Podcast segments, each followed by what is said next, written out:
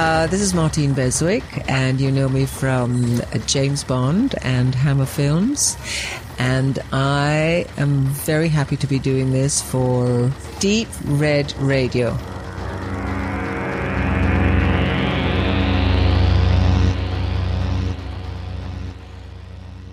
Es ist die 20. Show 2019 nach den beiden Schocktoberwochen. Und wir sitzen zu dritt in in halber Stammbesetzung und einem Gast Redner heute, und zwar der Max und ich sind am Start. Der Benedikt und Leo ist zu Besuch in Dresden. Wir konnten ihn überreden. Hat auch einen Dienst verschoben dafür. Darf man das überhaupt sagen, Leo, oder gibt's dann Ärger? Ist alles okay. Äh, der den weiten Weg von Jena her angetreten hat. Und ähm, weil wir uns ja öfter mal, also wir versuchen es äh, ein paar Mal im Jahr zu schaffen, dass wir ein Wochenende zusammen verbringen und irgendwie ein bisschen so tun, als könnten wir tanzen und, äh, gucken Filme und sowas alles. Und äh, dieses Mal hatten wir äh, was Besonderes vor in, im Großumraum von Dresden, dazu kommen wir dann noch, auf einer Kinopremiere. Äh, jedenfalls sind wir zu dritt. Danke, hallo und Leo, dass du da bist bei uns und dann auch noch was sagen darfst. Ja, diese Show, ich kündige es jetzt schon mal vorher an. Wir haben ein interessantes Programm wie immer, also von von A wie der Fall Colini bis Z wie amputiert. Ich muss dazu sagen, dass die die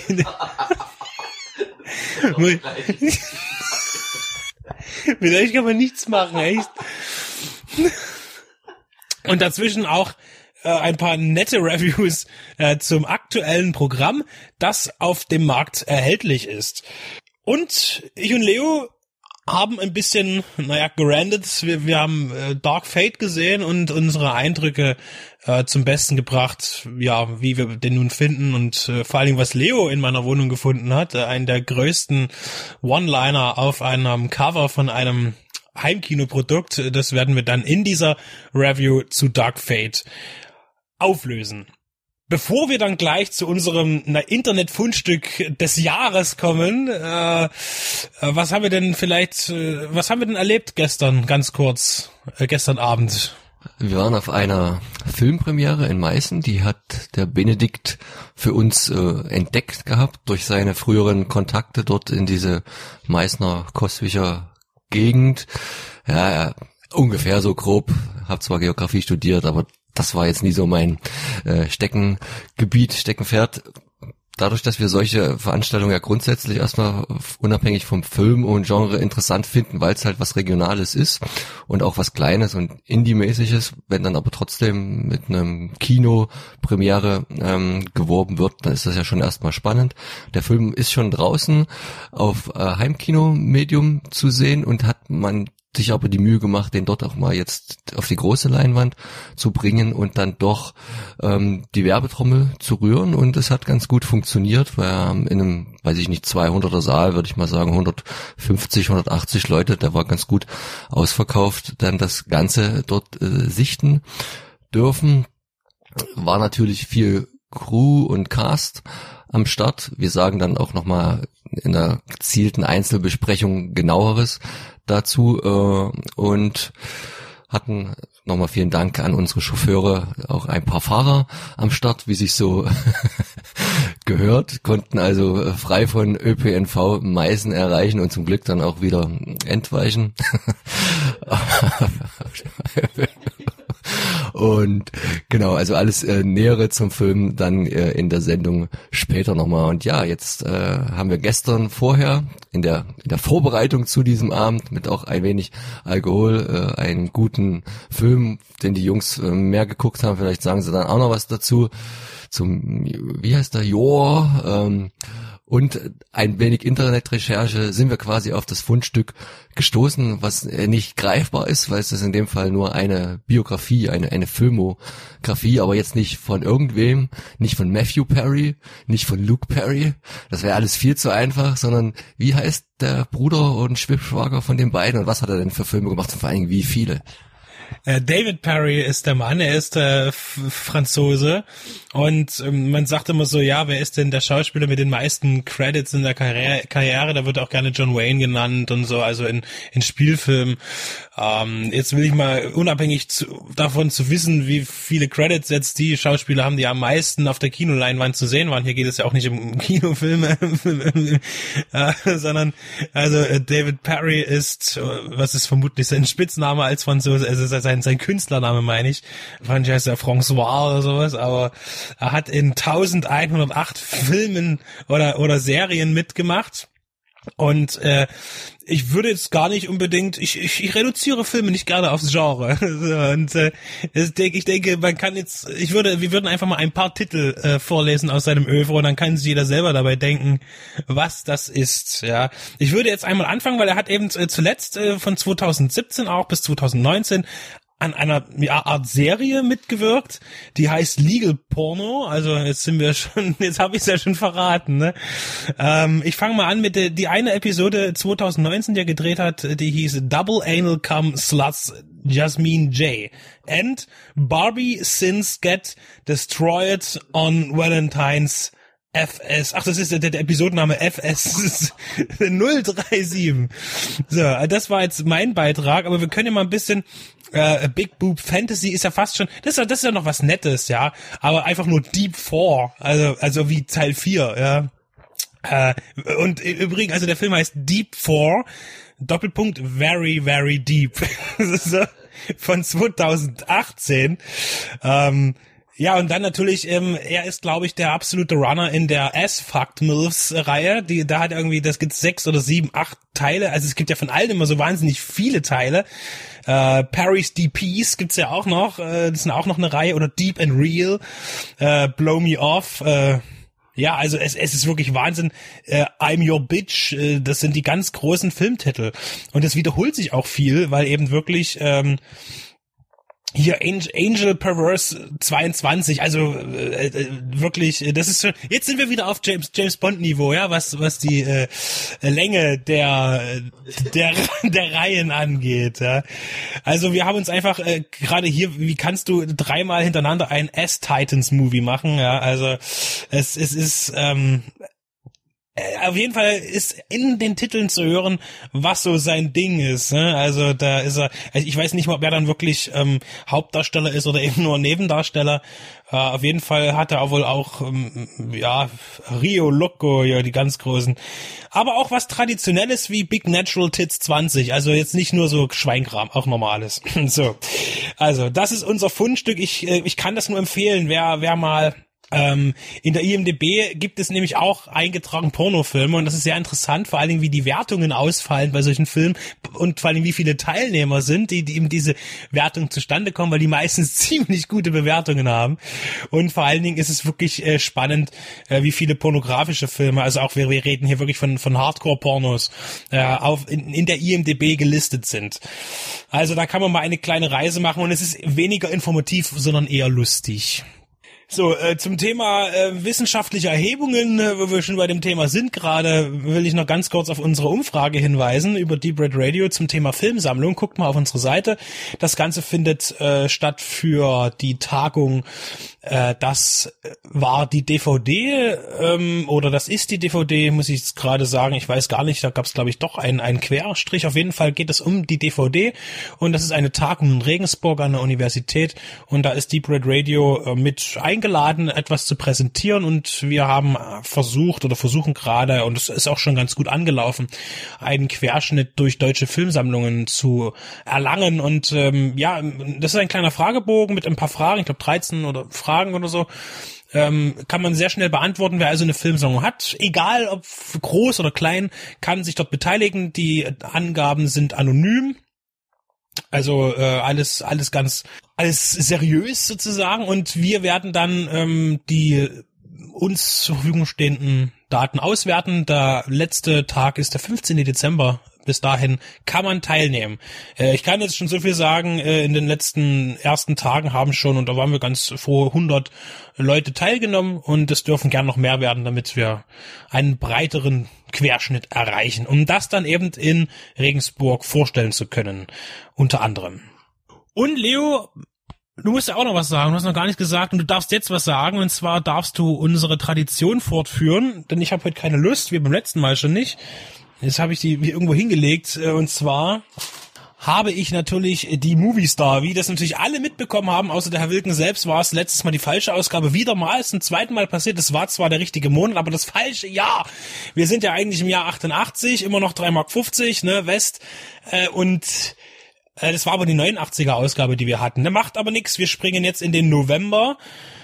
Jetzt gucke ich nochmal, dass das Jahr stimmt, 88, und ich übergebe dir die aktuelle Movie Star und du darfst jetzt mal durchblättern wir hätten das voriges Mal schon daran merken können, dass die Movistar sicher nicht mitten im Jahr ihre Heftige halbiert hat und dafür auch ungefähr den Preis, weil jetzt sind wir wieder bei den alten 3,50 Mark und du hattest ja irgendwas mit 1,80 und aber wesentlich dünner gewesen. Da hätte man schon drauf kommen müssen. Aber egal.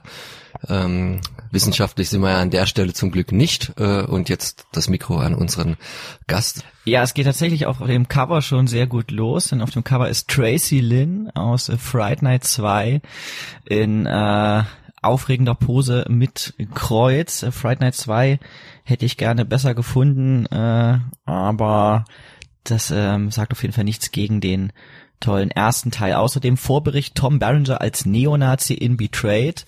Äh, Habe ich auch nie gehört von dem Film. Auf der Rückseite Pantau. Okay, ich dachte, das wäre irgendein Zeichentrickfilm. Äh, offensichtlich ist das irgendwas Seriöses. Dass du das nicht kennst, das schockiert mich, weil das ist ein großer tschechischer Klassiker. Äh, da gab es mehrere Filme davon und Pantau ist ja eigentlich eine Puppe, eine kleine, äh, wie eine Barbie-Puppe groß und der hilft Kindern und er kann sich aber in einen echten, also in einen großen Menschen verwandeln und er hat Zauberkräfte. Er kommt zu Kindern in Not, das empfehle ich dir mal. Ach hier, Pantau, der Film. Nicht nur für Kinder, das endgültig letzte Abenteuer mit dem wundersamen Mann mit der Melone. Eine witzige, spannende und menschliche Film im Filmgeschichte, in der Otto Simanik in gleich drei Rollen zu sehen ist. Schauplatz ist wie immer Prag. Okay, dann hätten wir das auch geklärt, wieder was gelernt. Mein Nachbar, der Vampir, genau, Fright Night 2. Oh, hier ist ein, ein schönes äh, Bild aus dem Film. ja, okay, das ist natürlich jetzt schwierig, über die Movies da zu reden, wenn man gleichzeitig die Bilder nicht dazu sieht. Ähm, hier geht es um Amazonen auf dem Mond und da gibt es auch ein sehr schönes Bild von einem äh, Dinosaurier äh, mit Melone. Filme im November, unter anderem Der Sohn des Unsichtbaren, Blödsinn oder nicht, sowie leichtfertige Jugend. Ich kenne alle drei Filme nicht. auch ein, ein, sehr schöner Druck, wie gesagt. Ähm, ich kann nur empfehlen, sich das Magazin zu kaufen und äh, sich auch äh, das sehr schöne Layout nochmal anzuschauen. Phil Collins war offensichtlich auch im Kino unterwegs, unter anderem in äh, Buster, war auch schon damals sehr fotogen gesagt, kann das nur empfehlen. Äh, schön war die Zeit, der neue Film der Westallgäuer Filmproduktion. Also ich habe ich hab langsam das Gefühl, das ist hier irgendwie ein Fake-Magazin. das sind doch alles äh, recht unbekannte Filme. Okay, die letzte Versuchung Chris, die hat man vielleicht schon gehört. Oh, dann hier der Hauch des Todes. Äh, Timothy Dalton, unterschätzter ähm, Bond, dann er war ja dann doch äh, ein bisschen härter, kam damit mehr an die Filme von Ian äh, Flanny, äh, ähm, Fleming ran. Falsches Spiel mit Roger Rabbit, schöner Artikel. Ähm, wunderbar. Francis Ford Coppolas Tucker, nie gehört. Ich entlarve mich jetzt hier als total nicht Filmkenner. Was ist denn eigentlich das Poster im aktuellen Magazin? Ach so, ja, natürlich, äh, Julie Carmen. Ah, Val Kilmer. Ja, so sieht er heute nicht mehr aus wie damals in Willow. Er erinnert doch jetzt eher an Warwick Davis. Evil Alter, also ich meine damit nicht äh, Evil Alter, sondern Evil Altar. Sieht nach einem guten Genrefilm aus, von dem ich auch nie was gehört habe. Die letzten Tage in Kenia. Noch drei Männer, noch ein Baby fand ich als Kind sehr gut. Ähm, Nochmal Evil Alter, die haben sich offensichtlich hier nicht lumpen lassen und die Anzeige auf der äh, letzten Seite gebucht. Gloria Video war damals offensichtlich groß im Geschäft. Und da gibt's auch noch eine kleine Vorschau auf das nächste Magazin, was wir euch dann vorstellen werden. Da geht es unter anderem um die Fantasy-Komödie Beatty Bow, das Spiel mit der Zeit. Scrooged, Monkey Shines und Colors, die Farben der Gewalt. Vor allen Dingen Beatty Bow, das Spiel mit der Zeit. Ähm, da freue ich mich schon sehr drauf. Also Leo ist im Jahre 88 im, im, November nicht sehr bewandert, was die Filme angeht. Ich muss aber zugeben, mir wäre es nicht viel anders gegangen. Oder hat gerade immer durch Zufall die falsche Seite aufgeschlagen. Wir sind uns also einig, dass diese Ausgabe aus allen bislang gesehenen heraussticht mit seinem interessanten Angebot, das sehr weit aus dem Raster, das sonst angeboten wird, ausschert. Und damit gehen wir nun in die offizielle Sendung über und hört den Dingen, die da noch folgen werden.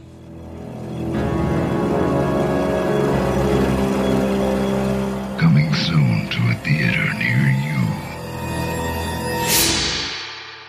Herzlich willkommen, liebe Hörer, hier zu einem Podcast aufgenommen am 8.11.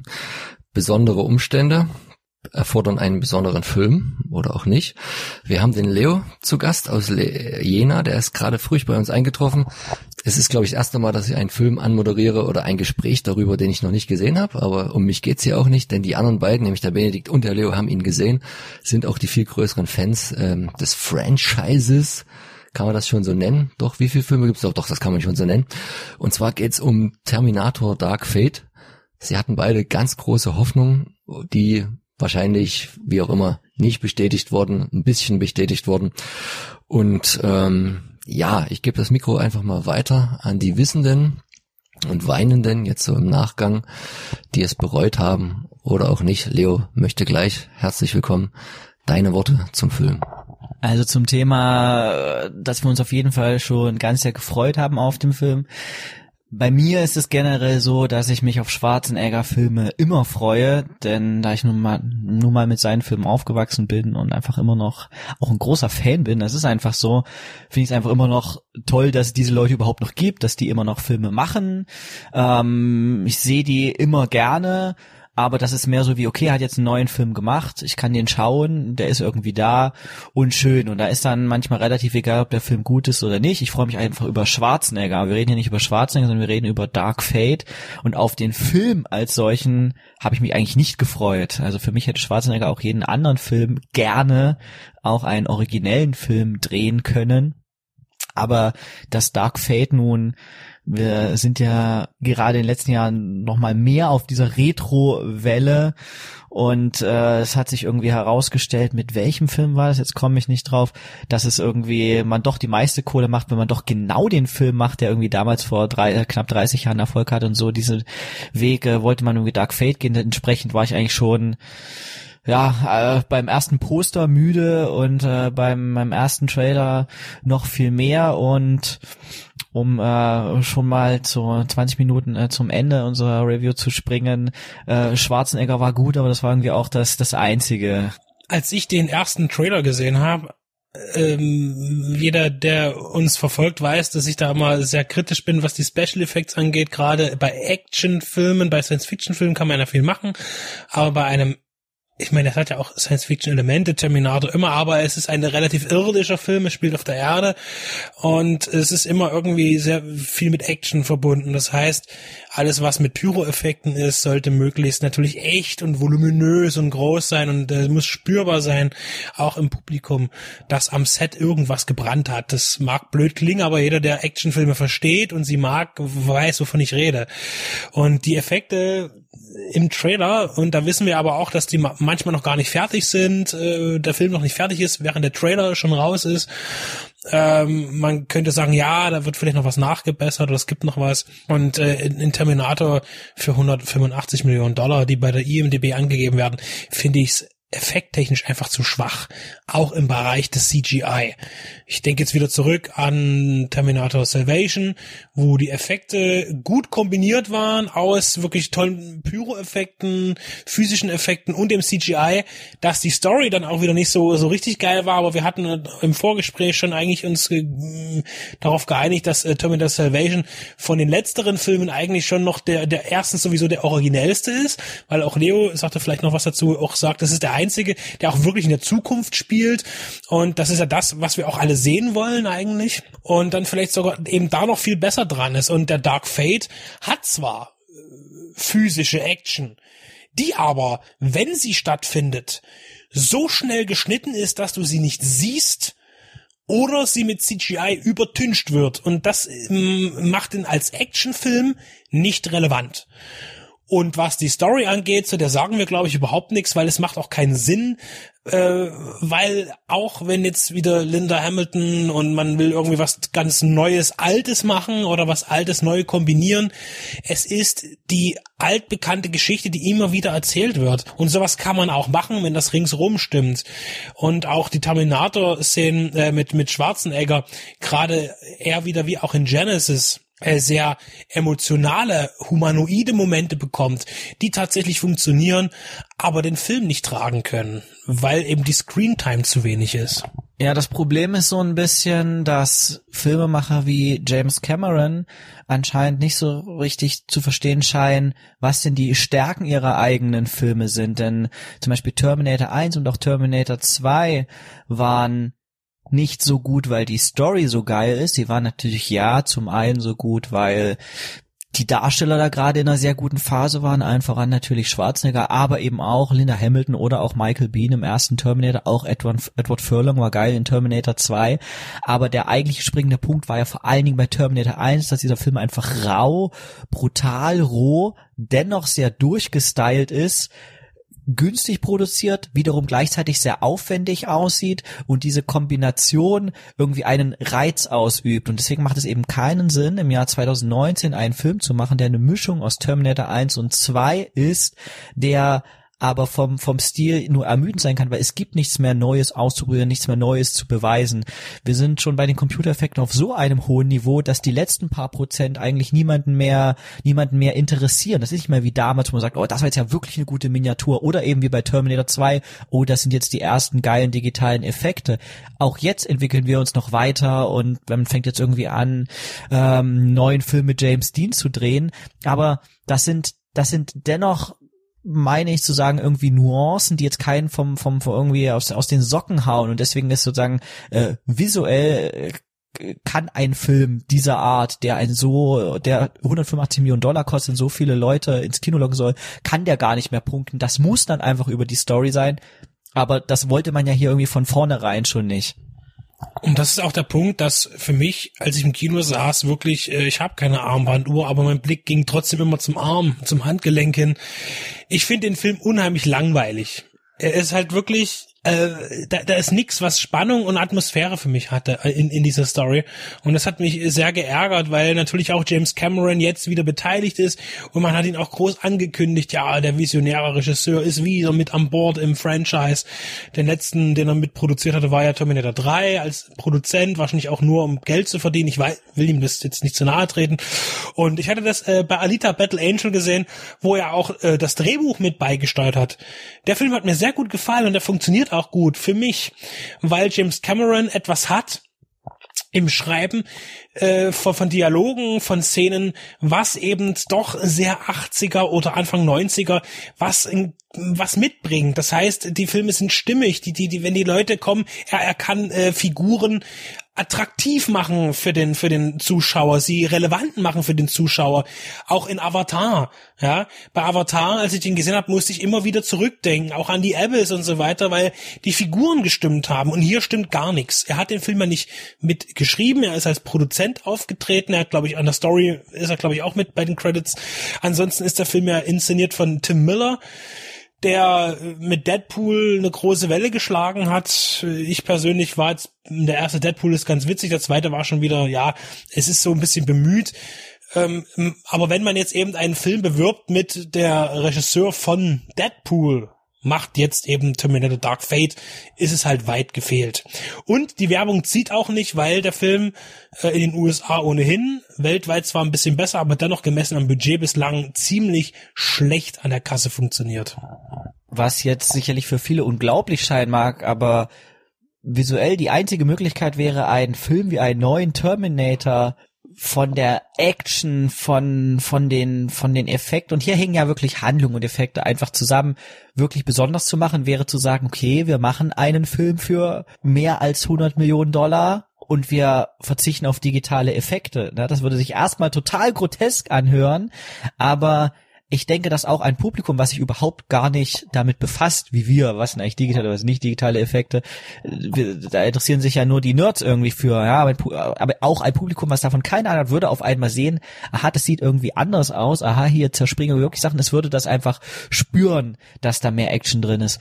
Insgesamt zu dem Film, ich weiß jetzt nicht mehr genau, wer das war, aber ich habe irgendwie beim Rumscrollen bei Facebook hat irgendein Kumpel von mir geschrieben, dass äh, Terminator Dark Fate ist irgendwie ganz ermüdend, es passiert irgendwie nichts, man hat irgendwie alles schon gesehen, man interessiert sich nicht für die Person. Linda Hamilton ist irgendwie cool, aber irgendwie auch ein bisschen zu sehr over the top. Es gibt so ein paar ein paar äh, One-Liner von ihr, da musste ich leider wirklich kurz lachen, weil sie so ein bisschen peinlich waren, aber irgendwie langweilt man sich so ein bisschen bis dann und das ist ja dann schon das letzte Drittel Schwarzinger auf den Plan tritt und eigentlich mit seinem Subplot all die, die, die, die Show stiehlt, ja. Das ist eigentlich das, das Einzige, wofür man sich interessiert, ist eigentlich, was mit ihm, was hat er gemacht, wer ist die Frau da mit ihm? Und das sind eben genau die Sachen, die so angedeutet werden, wie du, Benedikt, auch schon gesagt hast. Das ist das, was dann eigentlich interessiert, was aber im Film selbst eigentlich gar nicht so eine Rolle spielt, aber darüber hätte man sich vielleicht einen Film gewünscht, der dann auch vielleicht gar nicht der Actionfilm gewesen wäre, sondern damit hätte man dann vielleicht wirklich einen Terminator als Drama machen können, was auch hätte funktionieren können, was eben wirklich aber im heutigen Filmbusiness kann man eben keinen Film für 100 Millionen Dollar machen und irgendwie experimentieren. Da spielen halt die Studios nicht mit. Und hier ist ja auch sehr viel Beteiligung an verschiedenen Studios. Äh, das äh, Terminator-Franchise ist immer wieder gesprungen von Firma zu Firma. Ja, also ähm, am Anfang noch mit Orion, dann kam Karolko. Äh, der dritte Teil war dann bei Sony, glaube ich, dann der, der Salvation auch und dann kam aber Paramount und jetzt ist es Paramount und 20th Century Fox, die sich als große Studios den Film teilen. Äh, ich denke auch klar bei, bei einer Investition von und man muss dazu sagen, die Budgets, die angegeben werden, stimmen ja meistens nicht so richtig. Sind wir wieder bei Emmerich, der das mal gesagt hat. Es ist meistens ein bisschen mehr. Reden wir also von 200 Millionen Dollar. Das stemmen die jetzt auch nicht so einfach. Äh, auch wenn man Filmstudios viel Geld verdienen mit Filmen, mit, wenn die Filme eben viel Geld einspielen, ist es dennoch so, dass für jeden neuen Film, der gedreht wird, meistens ein Kredit aufgenommen wird. Und hier muss man eben schauen, wie kann man das finanzieren. Zuletzt war das, wenn wir an James Cameron denken, Titanic wurde ja auch von Paramount und 20th Century Fox produziert, weil der Film zu damaligen Zeiten in den 90ern unfassbar teuer war, dass man sich das gar nicht finanziell leisten konnte, als einzelnes Studio sowas zu machen oder das Risiko nicht eingehen wollte, sagen wir es mal so. Und hier ist es aber völlig belanglos, weil es ist funktioniert hinten und vorne nichts an dem Film und ich denke, das Einspielergebnis zeigt auch äh, schon von vornherein, dass das Interesse überhaupt nicht da ist. Ich meine, ein Film, der jetzt schon, was weiß ich, knapp eine Woche in USA läuft und 30 Millionen Dollar eingespielt hat, was ein Witz ist für einen Eventfilm dieser Art. Ja, man, man rechnet damit im amerikanischen Business, wenn ein Film ins Kino kommt, der 200 Millionen Dollar kostet, muss er innerhalb von drei Tagen sein Budget einspielen, sonst ist er kein Erfolg. So ist so die Rechnung. Aber die wenigsten Filme, das sind glaube ich immer drei oder vier im Jahr, sagt man, die tatsächlich Gewinn machen im Kino selbst. Und wir reden jetzt hier eben davon, dass auf die 200 Millionen nochmal die Werbekosten draufkommen und, und, und, äh, was den Film noch viel teurer macht. Ich denke, ähm, für mich und auch für dich, Leo, vermutlich war der Film äh, weitestgehend unbefriedigend. Machen wir noch eine kleine Rückschau, denn äh, wir sitzen hier bei mir zu Hause und dann legt man ja auch mal was auf den Tisch, was der Review förderlich ist. Und ich habe äh, LDs rausgeholt von Terminator 1 und 2 und Leo dem gebe ich dann das Mikro, dem ist da was aufgefallen. Ich habe die Laserdisc schon ewig. Ich weiß auch nicht, ob das auf der VHS von VCL drauf ist, aber er hat was entdeckt auf der Laserdisc von Terminator 2. Ja, also wir müssen ja chronologisch vorgehen, bevor wir auf die Laserdisc von Terminator 2 eingehen, müssen wir was zur Laserdisc von Terminator 1 sagen. Denn ich finde es schon gut, dass sich äh, Arnold Schwarzenegger persönlich dafür eingesetzt hat, dass äh, seine Laserdiscs nur made in Austria sind. Äh, das ist auf jeden Fall ganz geil. Ähm, noch äh, stärker ist dann das äh, die Laserdisc von Terminator 2. Man könnte meinen, dass der offizielle äh, Untertitel des Films Tag der Abrechnung wäre. Das ist aber totaler äh, Quatsch, denn noch viel wichtiger ist die Überschrift, denn der Film heißt Ich will niemandem zu nahe treten.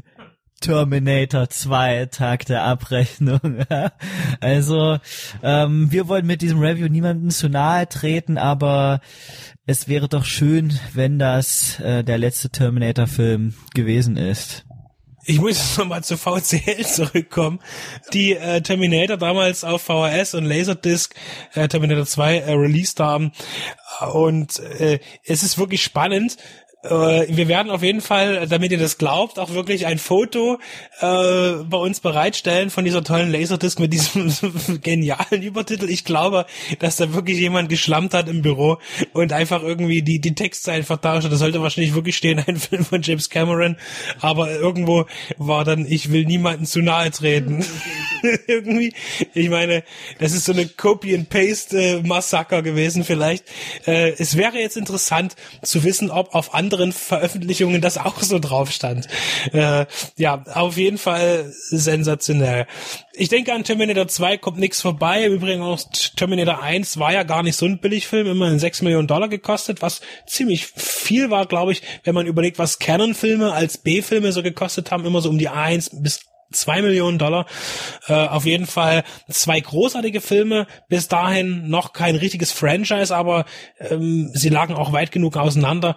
Großartige Filme, beide ganz unterschiedlich in der Machart. Natürlich auch wegen budgetbedingt, aber äh, sensationell. Und ich denke, ab den dritten ging es halt dann doch schon bergab inhaltlich, weil technisch ist der dritte Terminator auch hervorragend gelungen in einer guten Mischung aus guten CGI und praktischen Effekten.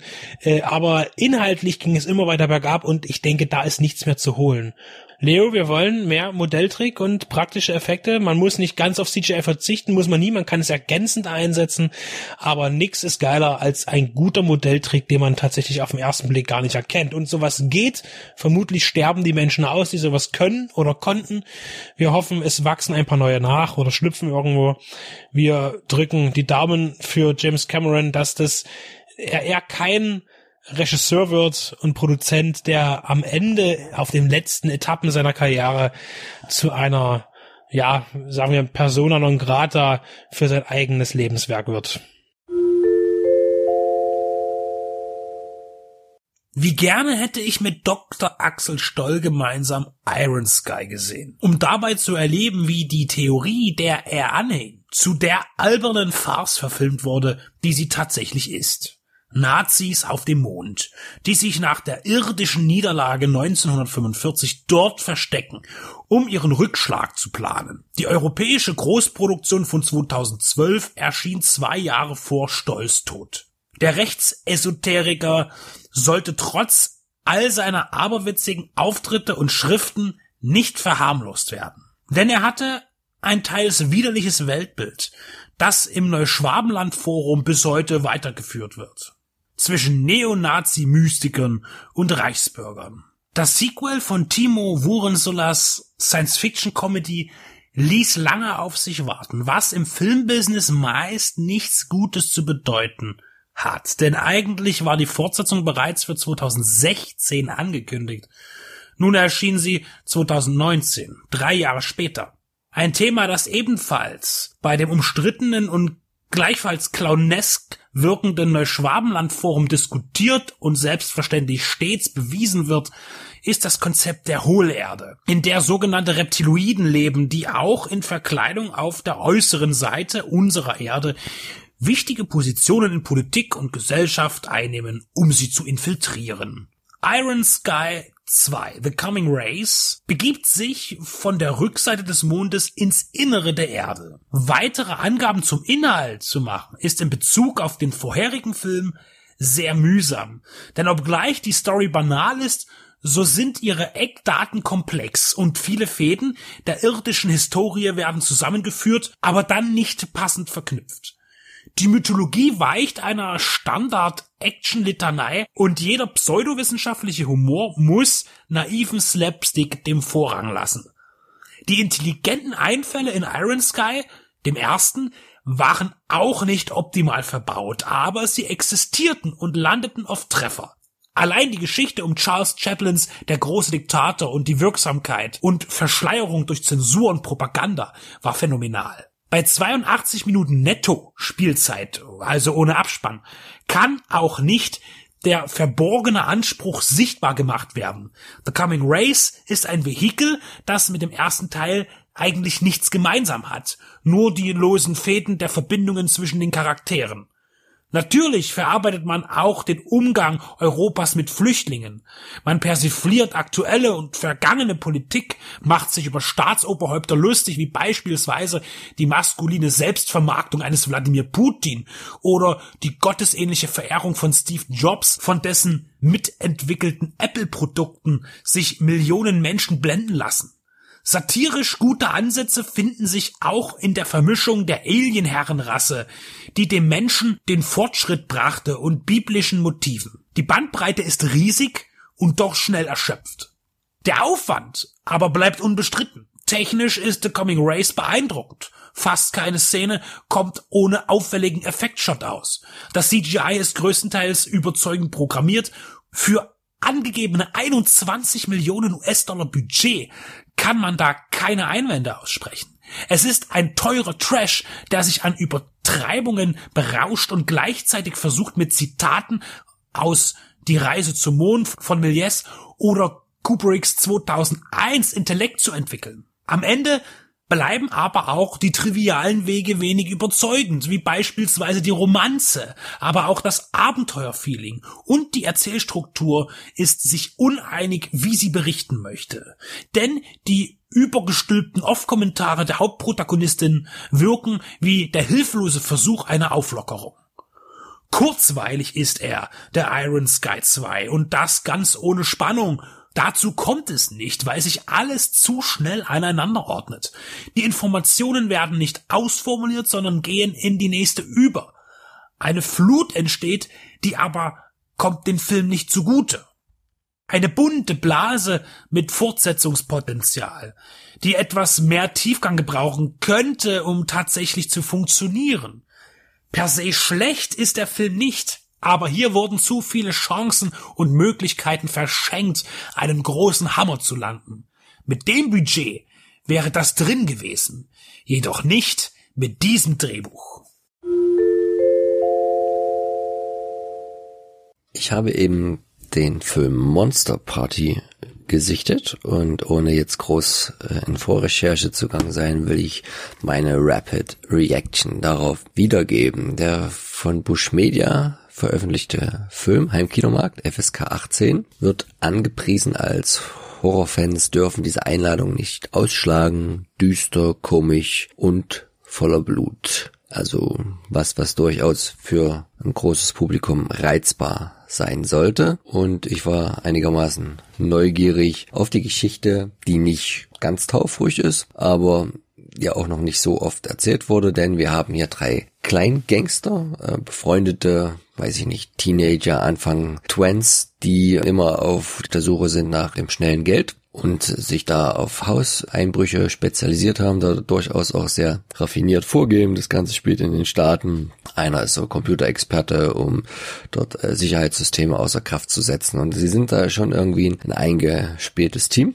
drehen aber eigentlich immer nur so kleinere Dinge. Und jetzt kommt es halt so und damit versucht man auch dem Film etwas Tiefe zu geben, dass Geld kurzfristig sehr dringend in größeren Dimensionen benötigt wird, weil zwei von den dreien sind ein Pärchen, sie ist äh, schwanger, man will vielleicht nicht ewig so weitermachen. Und der dritte im Bunde ähm, hat Probleme, dass sein Vater spielsüchtig ist, Schulden gemacht hat bei irgendwelchen Gangstern und er jetzt in sehr kurzer Zeit eine sehr große Menge an Kohle ran schaffen sollen.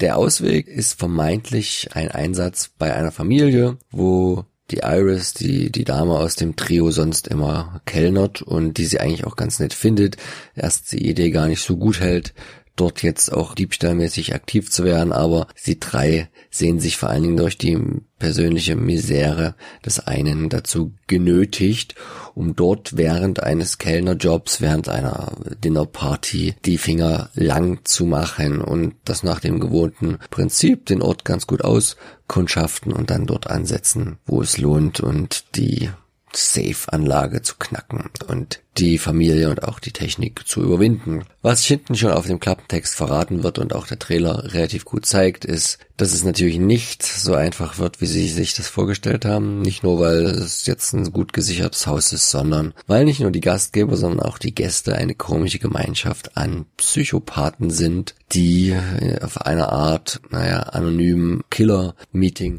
sich befinden und ihre Abstinenz eigentlich feierlich feiern wollen, aber wie man sich jetzt sicher vorstellen kann, diese nicht mehr lange anhalten wird. So für die Geschichte, wenn man jetzt so die äh, Zusammenfassung vernommen hat, erinnert es einen natürlich unweigerlich an so Genre-Klassiker und Unklassiker, wo auch irgendwie Einbrüche gemacht werden und dann sich das Ganze aber, diese Geisel-Geiselnehmer-Thematik oder diese Home Invasion Geschichte sich quasi umdreht an halt entweder ne, People Under the Stairs von Wes Craven als das berühmte Beispiel, als das berüchtigte Beispiel vielleicht Mike Mendes Killers oder als das ganz äh, eher schlechte Beispiel der von Benedikt und mir auch vor nicht gar so langer Zeit besprochene Beautiful People.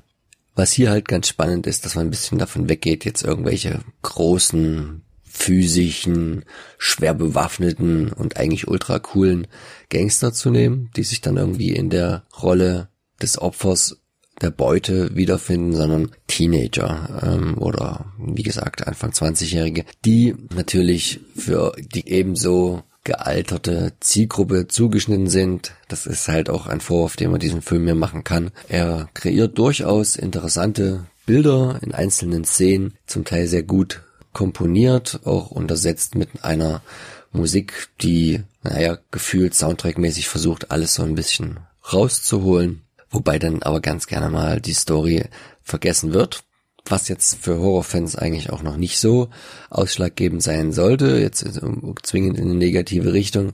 Allerdings ist der Film trotz seiner FSK 18 schon in gewisser Weise zeigfreudig, aber am Ende dann doch zu unentschieden, was er sein will. Also er ist ähm, jetzt weder ernst genug, um auch mit wenig gezeigten krassen Splatter-Einlagen sich im Kopf des Zuschauers so festzusetzen, dass dieser gar nicht merkt, dass das meiste eher in seiner Fantasie passiert und gar nicht so auf den Bildern. Und er ist aber andererseits aber auch wieder nicht überdreht genug oder zeigt von der Menge her nicht genug, um halt als jetzt eine Braindead-mäßige Horrorkomödie mit ganz viel Blut durchzugehen. Da ist er so ein Zwitter, der von Szene zu Szene sich da nicht so recht entscheiden kann auch nicht immer förderlich ist.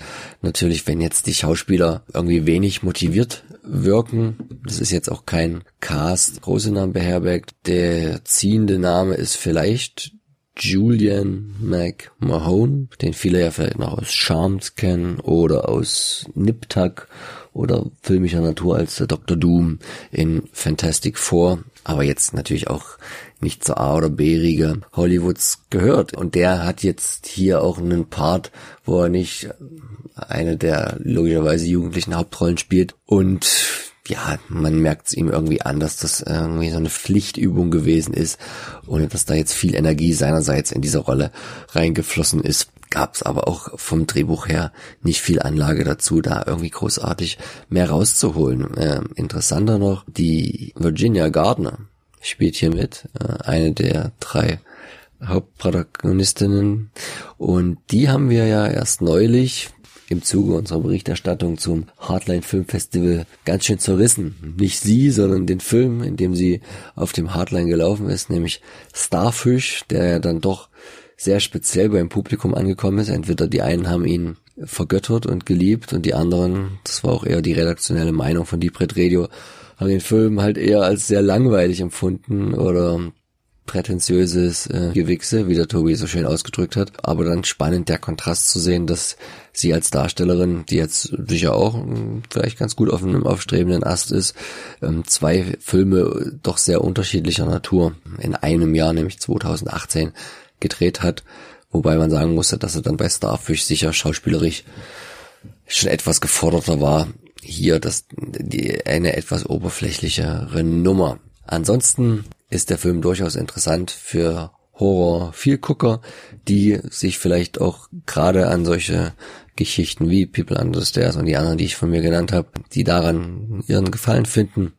Alle, die es jetzt etwas anspruchsvoller mögen, etwas dichter mögen oder etwas blutiger mögen, müssen überlegen, ob sie da mitmachen wollen bei der Monster Party. Es ist auf jeden Fall jetzt kein totales Desaster, der Zweitfilm von dem Regisseur Chris von Hoffman. Er hat äh, 2016 nach einer Menge an Kurzfilmen äh, schon den Drifter inszeniert. Ansonsten aber auch noch nicht so viel in seiner jungen Vita stehen. Eine Begabung durchaus ist auf jeden Fall vorhanden, was die visuelle Natur angeht. Der Film hat einen Look, mit dem ich da sehr zufrieden bin. Im Gegensatz zu vielen anderen Geschichten kleineren Budgets, die das dann nicht so schaffen in der Postproduktion. Aber gemangelt hat's halt wirklich an einem, einem Drehbuch und vielleicht auch einer erfahreneren Regie, motivierteren Darstellern. Deswegen gutes Mittelmaß, mehr aber auch nicht Monster Party jetzt im Heimkino.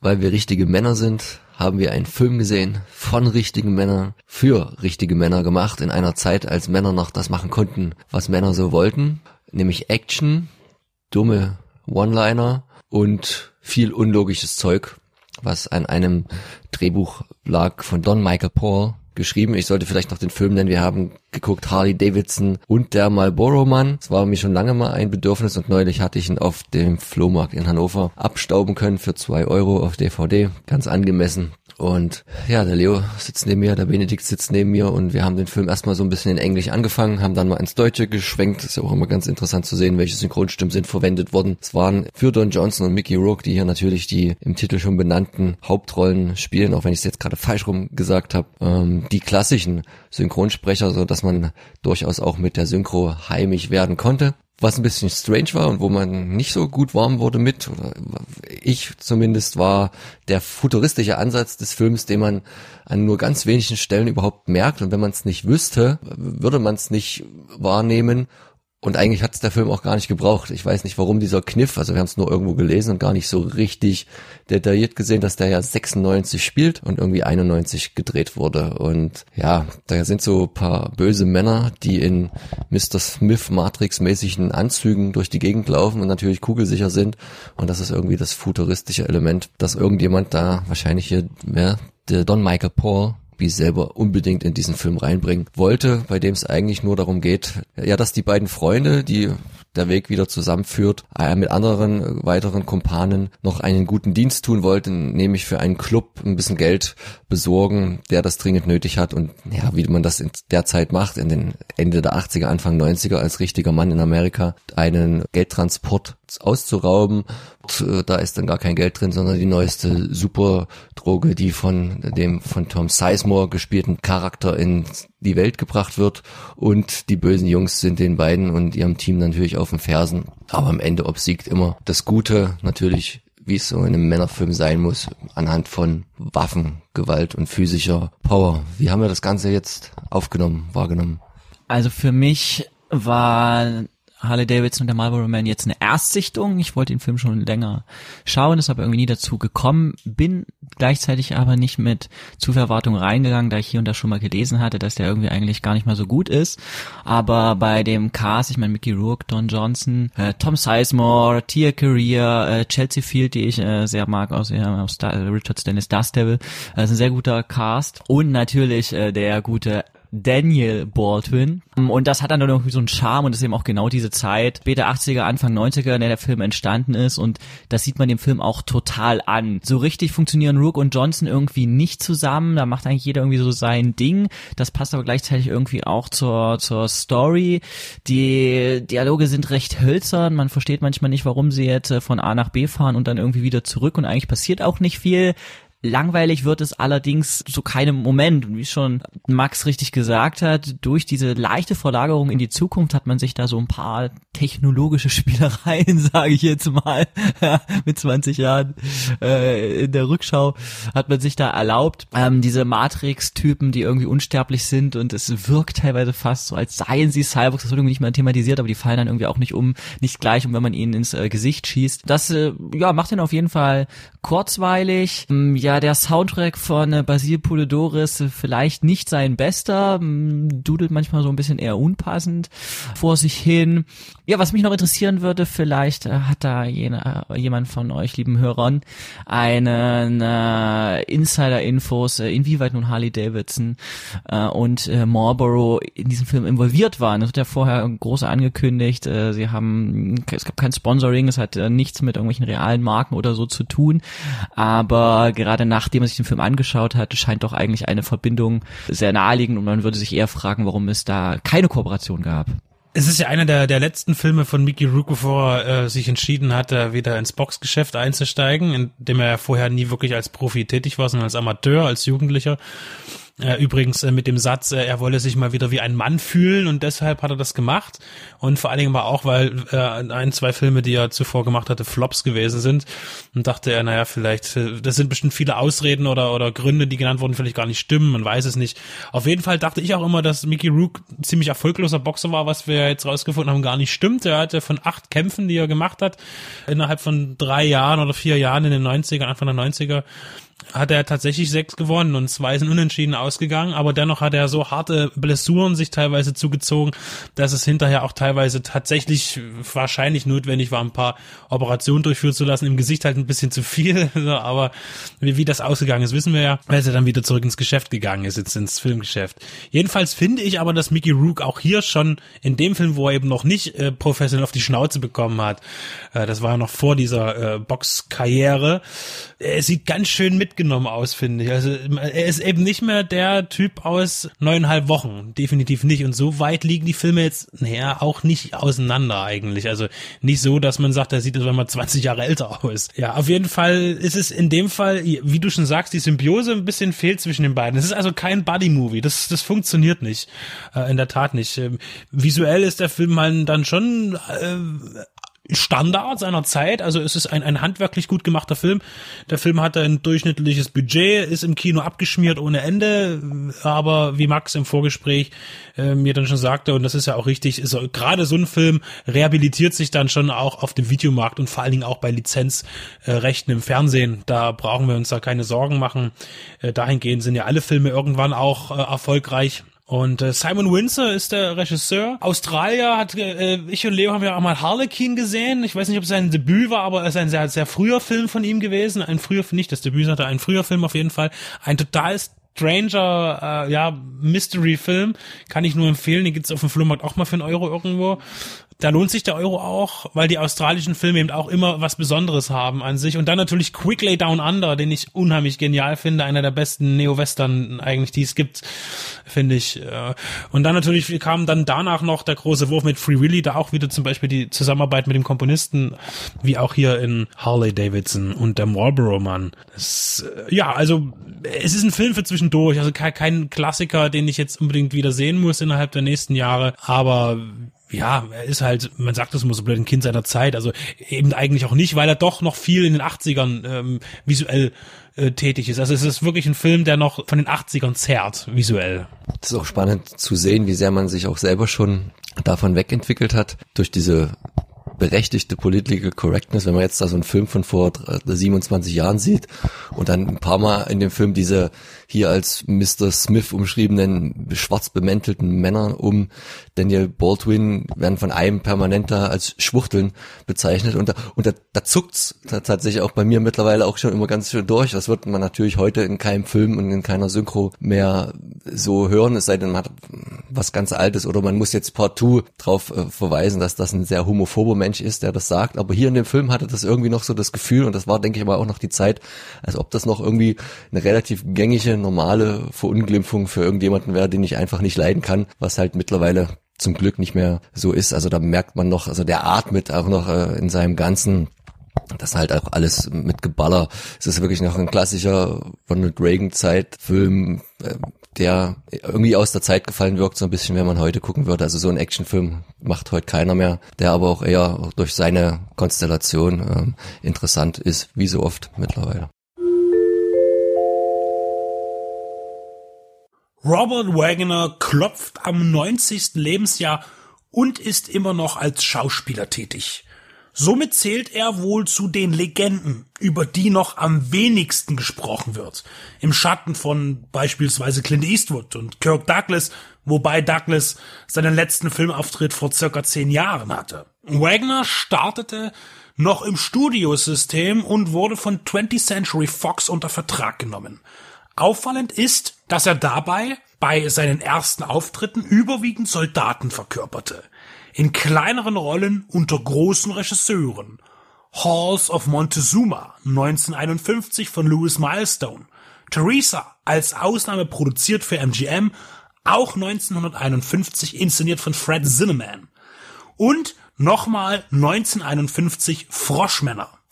1952 mit einem Lied im Herzen von Walter Lang und What Price Glory 1952 von John Ford. Wenig später kamen der Untergang der Titanic und die Comic-Adaption Prinz Eisenherz, in denen er schon Hauptrollen spielte. 1956 wurde er dann hauptprotagonistisch Soldat in Feuertaufe Between Heaven and Hell. Diesen Film zugrunde liegt der Roman The Day the Century Ended von Francis Gwaltney. Nachdem die erste Drehbuchfassung von Twilight Zone Schöpfer Rod Serling als zu umfangreich abgelehnt wurde, befassten sich mehrere Autoren mit dem Stoff, bis Henry Brown die endgültige Version erstellte. Als Regisseur verpflichtete man Richard Fleischer, ein Mann für alle Genres, zuvor drehte er 20.000 Meilen unter dem Meer für Disney. Erzählt wird die Geschichte des jungen Militärs Sam Francis Gifford. Im Pazifikkrieg als Teil des Zweiten Weltkrieges ist er auf einer nicht näher bekannten Insel stationiert, wo die US-Truppen gegen den japanischen Gegner antreten. Nachdem er einen Vorgesetzten angegriffen hat, wird er strafversetzt zu einem abgeschnittenen Bataillon mitten im Kriegsgebiet. Das Skript und die Inszenierung beugen sich keiner gängigen Struktur, sondern setzen Episoden zusammen, ohne ein ausmachbares Ziel zu setzen. Nach dem Einstieg wird bis zur Hälfte in einer Rückblende berichtet, wie Giffords Leben vor dem Krieg war und wie er zu ihm gelangte und weswegen er seinen Vorgesetzten attackierte. Dann das Tagesgeschäft im Feld, die kleinen Abenteuer und die Rückschläge, das Mobbing des neuen Befehlshabers. Gezeigt wird das Bildnis eines jungen Mannes in schweren Zeiten die ihn verändern. Von einem arroganten Herrenmenschen zu einem verständnisvollen, reumütigen und kameradschaftlichen Helden. Worauf der Film hinaus will, merkt man erst spät. Wie verändert der Krieg seine Teilnehmer? Richard Fleischer, der 1970 den historisch nicht weit von Feuertaufe zurückliegenden Tora Tora Tora inszenierte, präsentiert ein zerstückelt wirkendes Kriegsdrama, das den Weg von der Unschuld zum Trauma sucht. Tatsächlich fühlt sich die Sprunghaftigkeit der Story an wie ein Zusammenschnitt von Episoden einer TV-Serie zu einem Kinofilm, der zudem noch ein, trotz der depressiven Grundstimmung, überraschendes Happy End findet. Die technische Umsetzung überzeugt.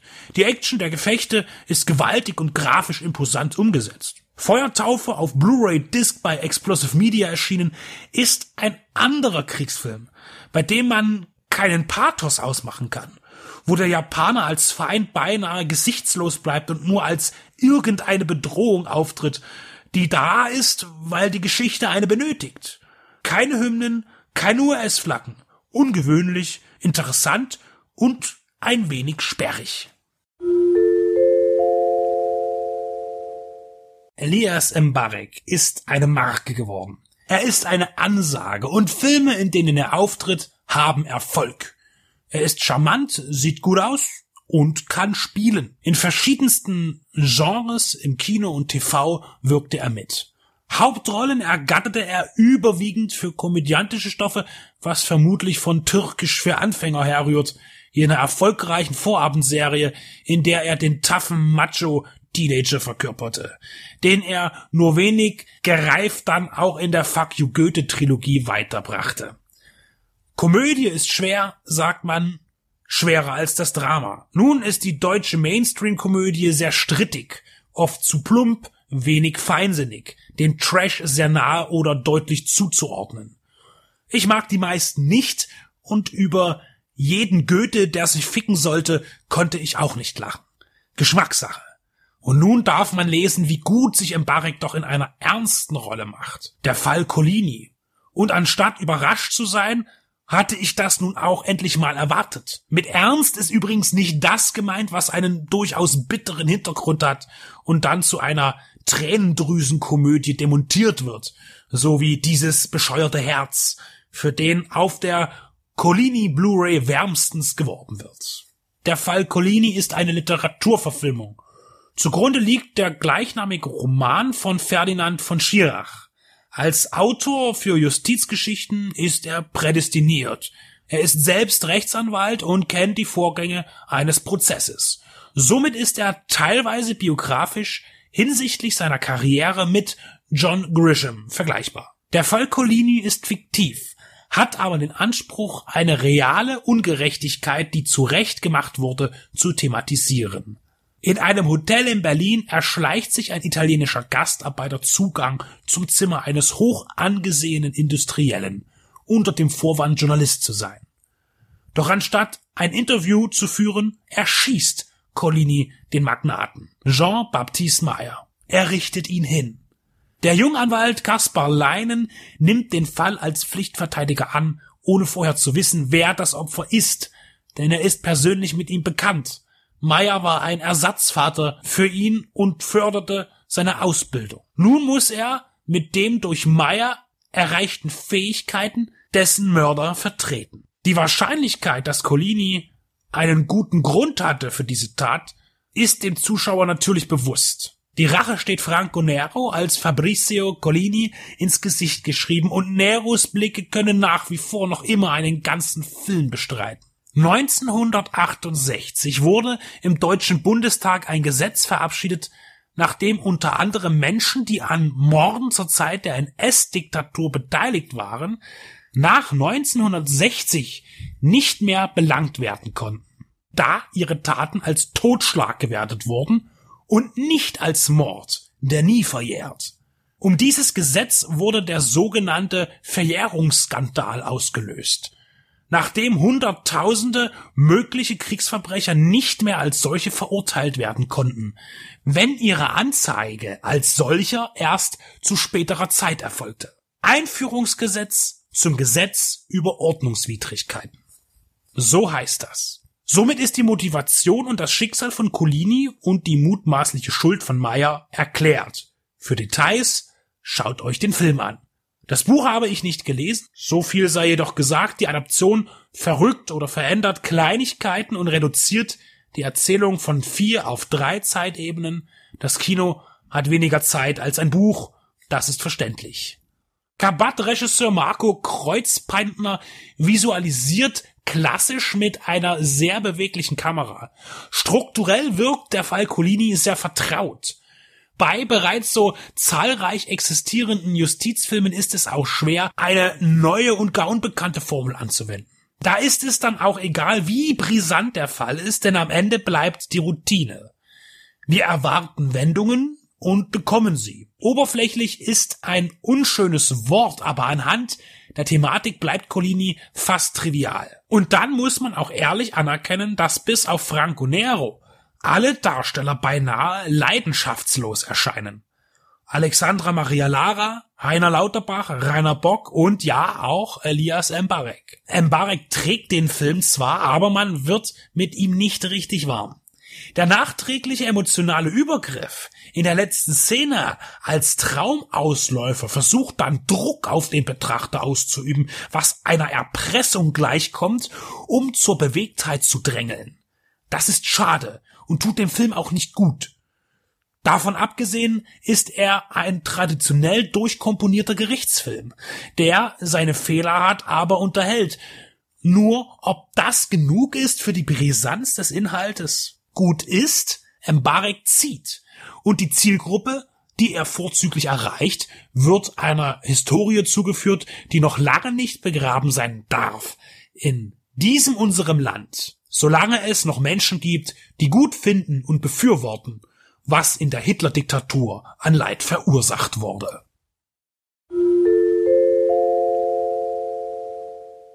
Es ist gar nicht so lange her, da haben wir beide, ich und der Tobe, die wir hier gerade am Tisch sitzen, nach einer zünftigen Bohnensuppe, uns den gleichen Film bestellt bei Arrow Video und zwar Night of the Comet.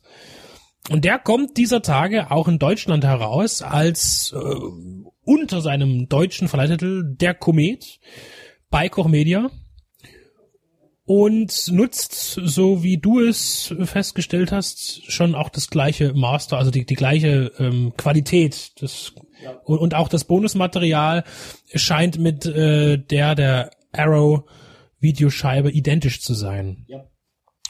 Und hier haben wir einen mit 80er, ja, Mixed Genre Movie. Eigentlich ist es wirklich tatsächlich nur eine postapokalyptische Geschichte.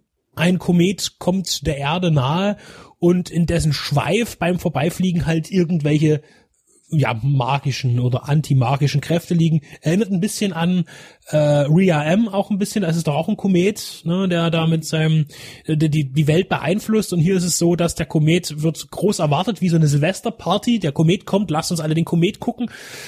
Und dann bums ist er da und zack äh, sind Menschen verschwunden. Sand liegt auf der Straße oder Asche, was auch immer das ist, die Klamotten daneben, die Menschen haben sich aufgelöst.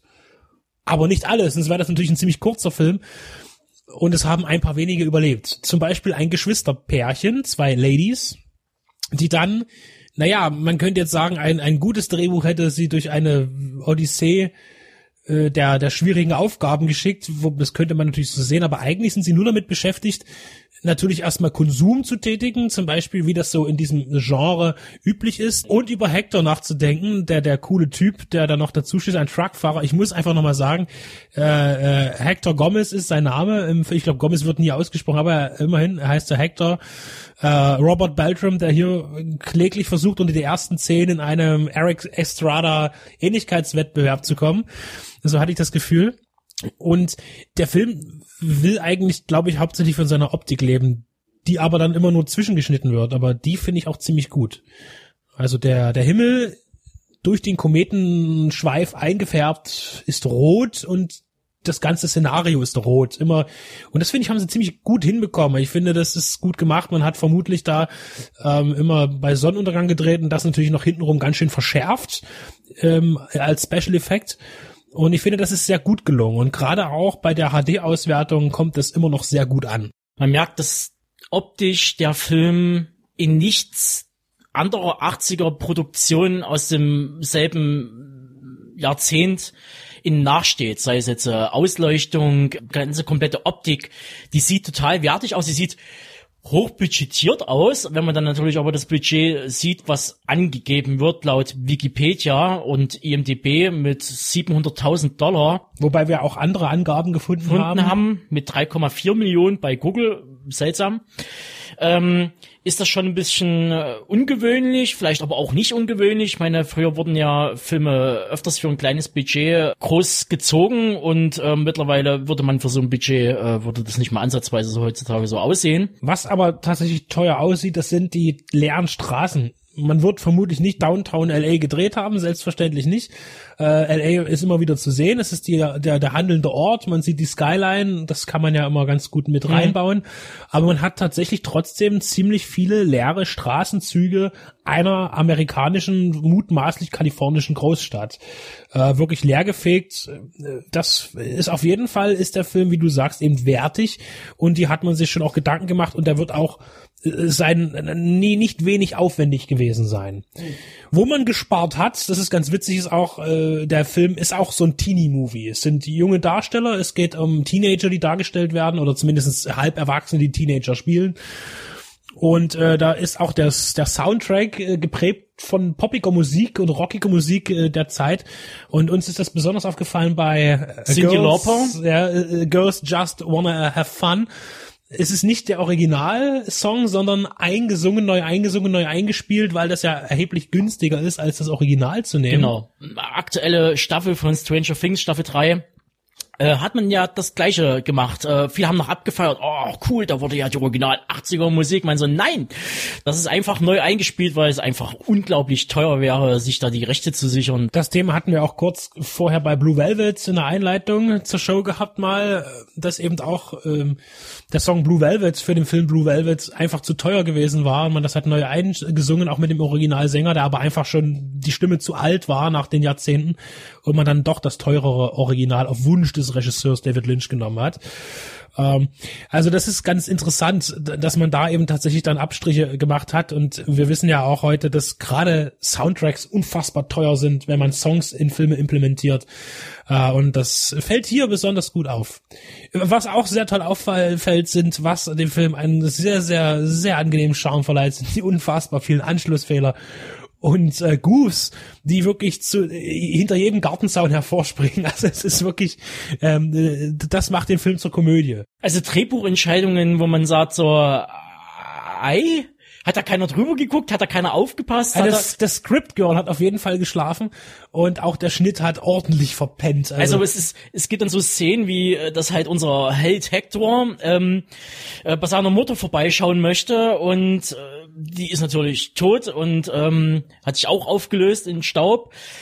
Und äh, er wird dann überrascht von einem ähm, alternden Zwergenkinddarsteller, Zombie. Zombie, und flieht und lässt aber seinen Truck, mit dem er dort angekommen ist, der rennt einfach weg. Aber er fährt dann mit einem Buick zurück. Ja, Also das ist, sind nur solche Dinge, dass man auf einmal Szene Szene X hat, äh, beispielsweise im Kaufhaus. Nächste Szene sind sie auf einmal äh, auf der Straße und haben eine Uzi in der Hand. So. Ja, und wo du Äh, sagst so, hä, wo, wo kommen auf einmal die Waffen her? Also es wird nichts erklärt. Also Vermutlich ist das der, der Producers Cut, äh, der, der die erklärenden Sequenzen rausnimmt. Genau. Und jetzt, ja, warum denn Zombies? Ja, äh, der Komet verursacht auch was, bei manchen Menschen vermutlich, und zwar einen Zerfall des Körpers. Das wird in dem Film auch so nebenbei them thematisiert. Es gibt da nämlich noch so eine Untergrund, ja, äh, Task Force, die sich irgendwo geschützt im Keller hat, äh, die vermutlich auch wussten, was auf sie zukommt. Es wirkt alles sehr organisiert, eine paramilitärische Geschichte, ein paar Wissenschaftler oder irgendwas ähnliches, die irgendwie schlechte Uniformen anhaben, alle die gleichen. ein schlechtes Gedächtnis. Also Und ein die, schlechtes Gedächtnis Weil vor die verfallen auch mittlerweile. Ja, genau. Also es gibt auch einen körperlichen Zerfall, der bei manchen schneller voranschreitet, bei manchen weniger. Und so kommt es auch zu zombie-ähnlichen Figuren. Äh, das mal so als, als noch Gefahr in dem Film, wobei in dem Film eigentlich nichts gefährlich ist. Also es kommt einem nichts gefährlich vor. Ähm, ist, es ist wirklich toll äh, zu sehen, dass bei diesem Film sich niemand eine Platte darum gemacht hat, wo es eigentlich hingehen soll. Der Film hat kein Ziel. Nur eigentlich am Ende, um zu zeigen, dass egal was in dieser Welt passiert, egal welche äh, Apokalypse ausbricht und wer übrig bleibt, am Ende geht es darum, die bekannten Etiketten und Formen und Regeln zu befolgen. So, das ist, glaube ich, die Quintessenz am Ende. Und man verpasst einen unfassbar geilen Gag, der leider aber dann doch nicht äh, stattgefunden. Ja, und ähm, wir wissen ja aus vielen anderen Filmen, wenn man sich mal so durch die Geschichte, Filmgeschichte äh, wuselt und äh, guckt, ähm, Benedikt hat mich da auch nochmal drauf aufmerksam gemacht, ist halt immer, wenn Frauen allein sind, ist das Thema Männer. Erstaunlicherweise, wenn wir Männer allein sind, ist das Thema nie Frauen. Und Tatsächlich ist das, was der Max mir mal gesagt hat, er hat das irgendwo mal gelesen oder gehört, dass äh, immer Frauen in Filmen, wenn zwei Frauen oder mehrere Frauen allein irgendwo sind und in einen Dialog haben in Filmen, sind, reden sie immer über Männer. Äh, und das ist etwas, das hatten wir auch, glaube ich, schon mal irgendwann gesagt, vor vielen Jahren, äh, mal als Hausaufgabe beim nächsten Film gucken, einfach mal drauf achten. Äh, tatsächlich mache ich das auch hin und wieder und es ist verblüffend, es ist wirklich so. Film ist Männersache. Es ist, also in der Mach, beim Machen der Filme ist es Männersache und Frauen reden immer nur über Männer in Filmen. Ich hoffe, das ändert sich, also es wird sich garantiert schon geändert haben, äh, aber es gibt natürlich, ja, die Männer betrachten sich halt als Gottesgeschenk an die Frauen. Und das sieht man hier an dem Film auch deutlich. Und äh, man wird sich gedacht haben, so, ach, was schon bei ähm, Dawn of the Dead funktioniert mit dem Kaufhaus. Ähm, ist natürlich das Erste, woran man denkt, ist natürlich erstmal shoppen. Ähm, und sich schön ausstaffieren und ähm, dass dann natürlich die, keine Ahnung, äh, die Sanitärputzcrew im Kaufhaus jetzt äh, das Zepter in die Hand genommen hat und Kein mit, Son mit Sonnenbrillen. mit Sonnenbrille verspiegelt in Ecken schießt, woher kein Ton und nichts kommt. Ähm, Night of the Comet ist ein witziger Hybrid, also tatsächlich, der sich selber nicht ganz so ernst nimmt, das merkt man schon teilweise äh, an bestimmten Sachen, aber, aber noch viel, viel lustiger ist heute, glaube ich, als noch vor, vor geraumer Vorzeit. Und äh, auf jeden Fall ähm, interessant, dass er jetzt mal ein, ein äh, ich glaube, das letzte Release muss schon lange her sein. Ich weiß jetzt nicht genau. Ich würde, es- ich kenne auch, habe den nie auf VHS irgendwo gesehen. Den Film auf jeden Fall ist es für 80er Jahre Kino schon sehenswert, wenn man sich nicht daran stört, dass der Film halt keine Spannung besitzt. Aber darum geht es da auch nicht. Der Film ist mit 95 Minuten äh, auch in Ordnung von der Länge her. Und weil er eben äh, Spannung auch nicht aufbauen kann, weil ständig irgendwie das Szenario wechselt und man sich eigentlich fragt, Moment, bin ich eingeschlafen? Was habe ich verpasst? So, äh, unter dem Motto. Und Koch Media bringt ihn jetzt raus für den auf den deutschen Markt. Ja, und ich denke, das hat viel Charme und kann man sich anschauen. In welcher Fassung man den Film jetzt kauft, in welcher also Preisfassung, es sei jedem selbst überlassen. Auf jeden Fall lügt der Film nicht und er ist tatsächlich ein richtiger 80er Jahre Film vom, vom Score her, vom Soundtrack her. Und ich finde nach wie vor auch die Farben sind echt toll.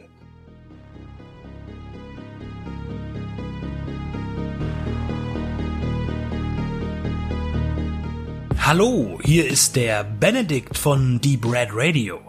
Ihr hört gerade unseren Filmpodcast für die Liebhaber und Liebhaberinnen des Genre- und Independent-Kinos. Ja, uns gibt es seit nunmehr 2012 in verschiedener Besetzung, aber immer beständig und bieten euch ein umfangreiches Audioprogramm zu Spielfilmen, zu Serien. Wir haben auch Interviews für euch im Angebot, Specials, mal länger, mal kürzer ein buntes Programm. Was kommt aktuell auf Blu-ray und DVD raus? Nicht alles kommt in unser Portfolio, aber das für uns Wichtigste und Interessanteste. Schlechte Sachen, gute Sachen, was lohnt sich, was nicht und was kommt im Kino. Auch das haben wir im Auge, auch wenn wir nicht immer ganz aktuell sind und alles abgrasen. Wir kommen zu Wort zu den Sachen, die uns interessieren und hoffentlich auch euch.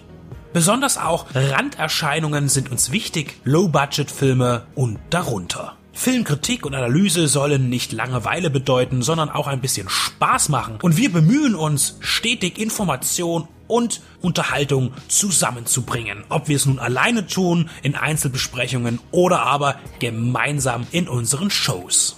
Wir berichten auch gerne vom großen Rummel auf den Filmfestivals, Sehen konnte man und wird man uns auf dem Cinestrange Cineways Filmfestivals, auf dem Fantasy Filmfest der Journale oder dem Hardline Kino Extrem. Vor unseren Mikrofonen unterhielten wir uns mit John Landis, John Glenn, Sam Furstenberg oder auch John Huff. Des Weiteren auch Darstellern wie Charles Rettinghaus, Toby Jones, Dieter Laser oder Klaus-Theo Gärtner. Beziehungsweise auch Menschen, die hinter dem Ganzen stehen, Label- und Programmchefs. Wir möchten auch in der Zukunft mehr mit Gastautoren kooperieren oder mit kollegialen Blogs gemeinsame Sache machen. Dazu könnt ihr euch gerne bei uns melden, wenn ihr mitmachen wollt oder selber einen Podcast habt oder einen Blog und Interesse an einer Interaktion habt. Es geht uns allen um die Liebe zum Kino und zum Film und nicht um die Konkurrenz. Unser Team besteht aus Benedikt Wilken, Stefan Jung, Tobias Kloppisch und Maximilian Scholz. Wir sind kostenlos, aber nicht umsonst. Aber gerne freuen wir uns auch jederzeit um Unterstützung, sei es im Internet durch Klicks und Likes, durch das Weiterverbreiten, durch Teilen, durch die Mundpropaganda und wen das Ganze auch noch vielleicht den ein oder anderen kleinen Euro wert sein sollte, darf das gerne per PayPal bei uns auf der Seite spenden. Denn wir sind nicht werbefinanziert, sondern wir finanzieren uns selbst. Das heißt, alles kommt aus unseren eigenen Taschen, aus unseren Erwerbstätigkeiten und das tun wir auch gerne. Nur jede Unterstützung wird begrüßt. Über 140 Stunden bekommt ihr mittlerweile bei uns und das sind knapp 1000 Filmbesprechungen, Serienbesprechungen oder Interviews, Features und Berichte. Das ist eine ganze Menge und das wird auch noch mehr. Also kommt auf unsere Seite, kommt zu iTunes und wo ihr uns auch immer findet, unterstützt uns, hört uns, liebt uns.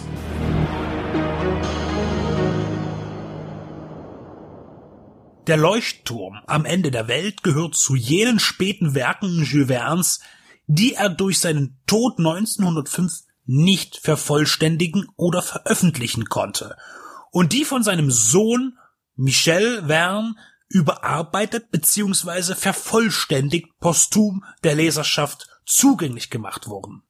Verfilmungen des Stoffes des Franzosen waren, wie die Literatur selbst, sehr begehrt bei Träumern und Abenteurern, die sich in die fantastischen, aber auch wissenschaftlichen Welten hineinziehen und unterhalten ließen. Der Leuchtturm am Ende der Welt sollte eigentlich Anfang der 60er Jahre als Columbia Major Produktion geplant entstehen, aber die Adaption hatte keine gute Entwicklung. Columbia verlor das Interesse. Möglicherweise, weil Mitte der 60er Jahre das New Hollywood auch den klassischen Abenteuerfilm abhängte. Kirk Douglas nahm sich mit seiner eigenen Produktionsfirma dem Thema an und ließ ihn mit seinen Co-Produzenten über eine spanische Bank finanzieren. Gedreht wurde mit internationaler Crew in Spanien im August 1970. Die Zweifel des großen Filmstudios waren im Nachhinein berechtigt, denn am Ende versank der Film erfolglos im Kino. Wer sich seiner Zeit 1971 auf den Film einließ, konnte jedenfalls keinen Abenteuerfilm sehen, sondern einen rüden Thriller mit harter Handlung und kompromissloser Entwicklung. Auf einer tristen und kargen Insel in der Nähe von Kap Horn sorgt ein Leuchtturm für Orientierung, für Schiffe, die in jenen häufig unruhigen Gewässern den südamerikanischen Kontinent umfahren. Drei Männer betreiben den Turm, ein gestandener Wärter und zwei Gehilfen, die sich in diesen Job verirrt haben und mit wenig Herzblut dabei sind, aber dennoch freundliche Zeitgenossen sind. Unter ihnen auch der ehemalige Goldgräber Denton. Als ein Schiff die Bucht anfährt mit gehisster Notflagge, bleibt Denton auf dem Turm, während sein Chef in Begleitung des zweiten Helfers an Bord die missliche Lage in Erfahrung bringen wollen. Die Not ist eine Finte die Seeleute Piraten und die Kollegen Dentons einem schnellen Tode zugeführt. Die Schurken betreten das Land und Denton flieht. Seine Anwesenheit bleibt nicht geheim und er muss sich der personellen Übermacht stellen und erlebt bei seinem Überlebenskampf ein hartes Martyrium. Kirk Douglas, der sich die Rolle des Denton als zu brechen drohender Actionheld zuschreiben ließ, beauftragte Kevin Billington mit der Regie. Der Engländer drehte zuvor drei Dokumentar- und zwei Spielfilme, ein Drama und eine Komödie.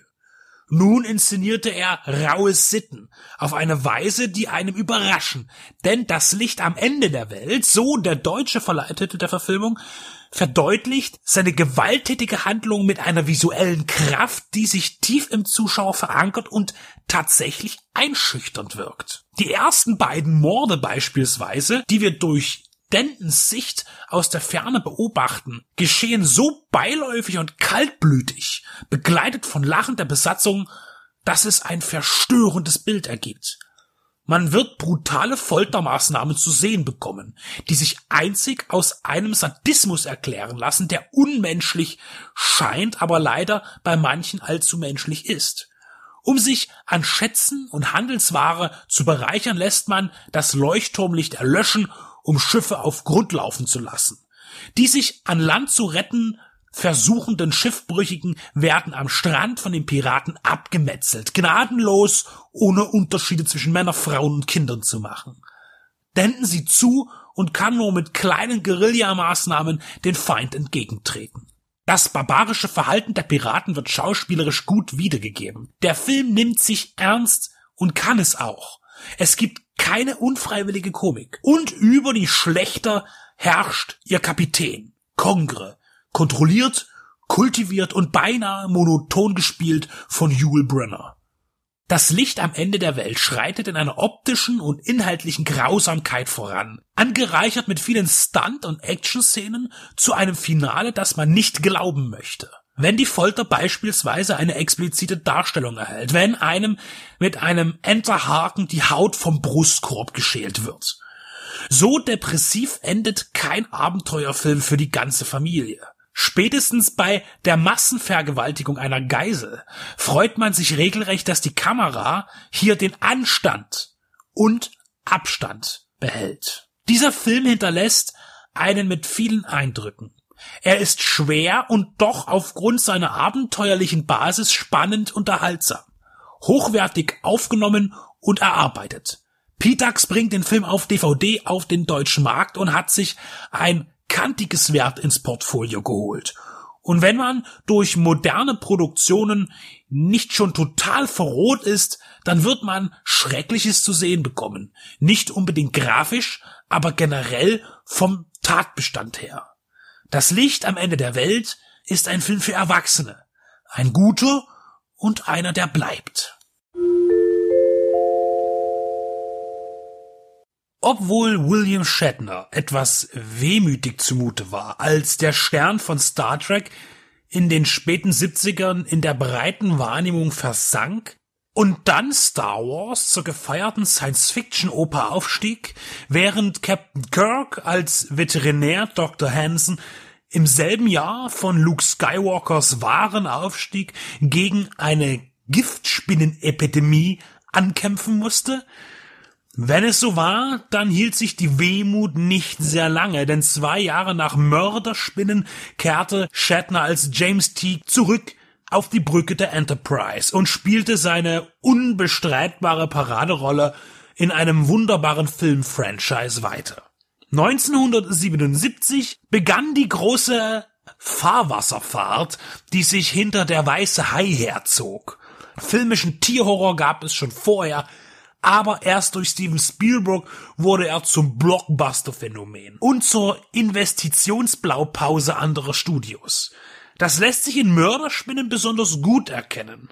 Eine Gefahr durch ein Tier wird von wenigen erkannt, ein großes Event steht einem kleinen Ort bevor, der von diesem touristisch lebt.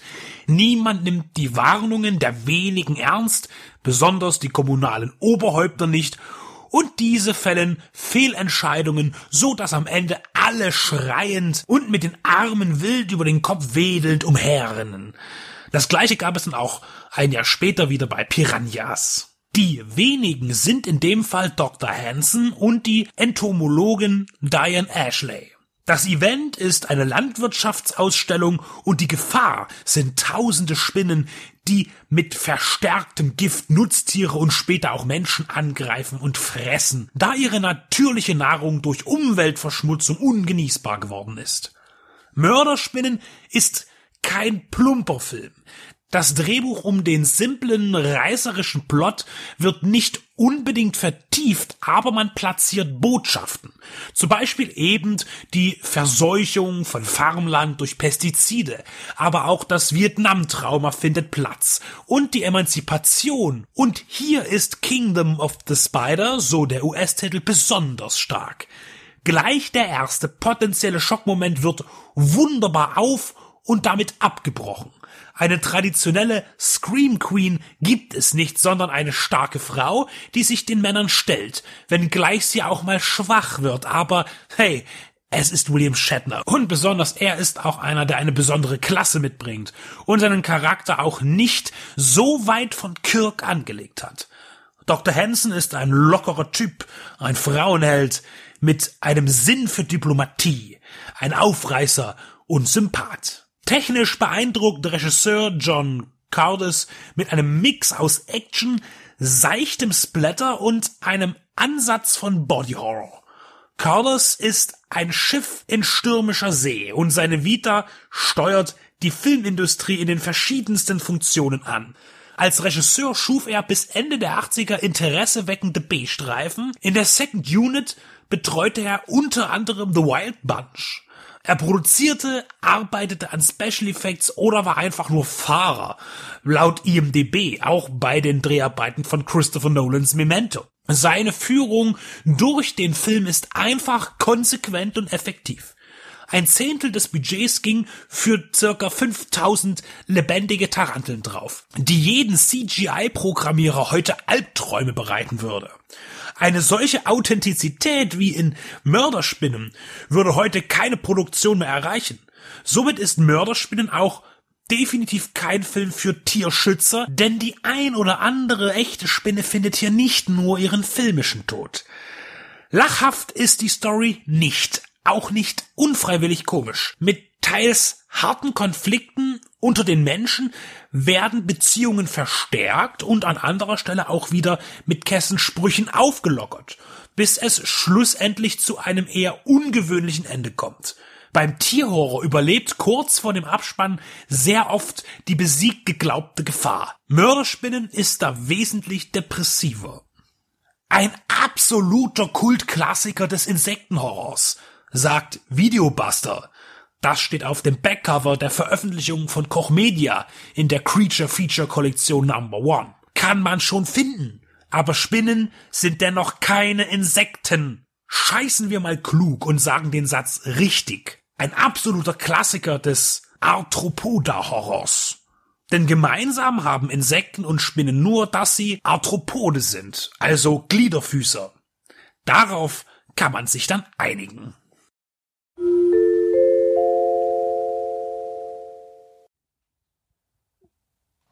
Benedikt, was ist eine Nymphomanin?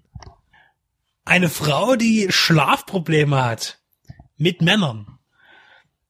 das ist eine hervorragende Einleitung zu einem Film, über den man einfach reden muss, weil ich glaube, das wird viel zu wenig getan, vermutlich, weil der überhaupt gar keine Lobby zu haben scheint, obwohl er schon ziemlich oft veröffentlicht wurde, zumindest hat es den Anschein. Ähm, dieser, dieser Witz, der hier gerade gerissen wurde, ist äh, der eines Radiomoderators in dem Film amputiert, der Henker der Apokalypse. Wir werden zur Apokalypse dann nochmal zurückkommen. Es handelt sich hier um ein ganz besonderes Werk, das haben wir schon mal angekündigt in der Show Nummer 18. Und jetzt haben ich und Maxi gesehen, amputiert. Man kann das gar nicht oft genug sagen. The Severed Arm ist der Originaltitel. Und es ist schon ungewöhnlich, dass gerade so die IMDB auch eigentlich nichts über diesen Film zu, zu berichten hat, so richtig. Ähm, auf jeden Fall wissen wir, er ist von Tom Alderman und auf der deutschen, auf der aktuellsten deutschen VÖ über Studio Hamburg steht noch drauf Drehbuch Tom Alderman im Vorspann erwähnt als Thomas S. Alderman. Ich finde es interessant, was hier alles für, für, für Angaben gemacht werden ist auf jeden Fall spannend. Also was haben wir hier für einen Film? die, die Handlung haben wir ja schon mal erzählt. Wir reißen es nochmal ganz kurz zusammen. Eine Gruppe von guten oder mehr oder weniger guten Kumpels gehen aus Spaß in einen alten Stollen, um diesen zu erkunden vermutlich. Dort stürzt dann was ein. Äh, die sind zugeschüttet und dann heißt es erstmal Bärte pflegen, weil die Jungs sind da irgendwie zwei Wochen eingeschlossen und haben einen Bartwuchs, der sich gewaschen hat. Meine Fresse. Also ich glaube, das nennt man eigentlich einen fünf Monate Bart, was die da in, in 14 Tagen an Gestrüpp zu Zuwachs bekommen. Jedenfalls ist äh, der zweite Satz, der gesagt wird, nachdem sie verschüttet sind, was sollen wir essen?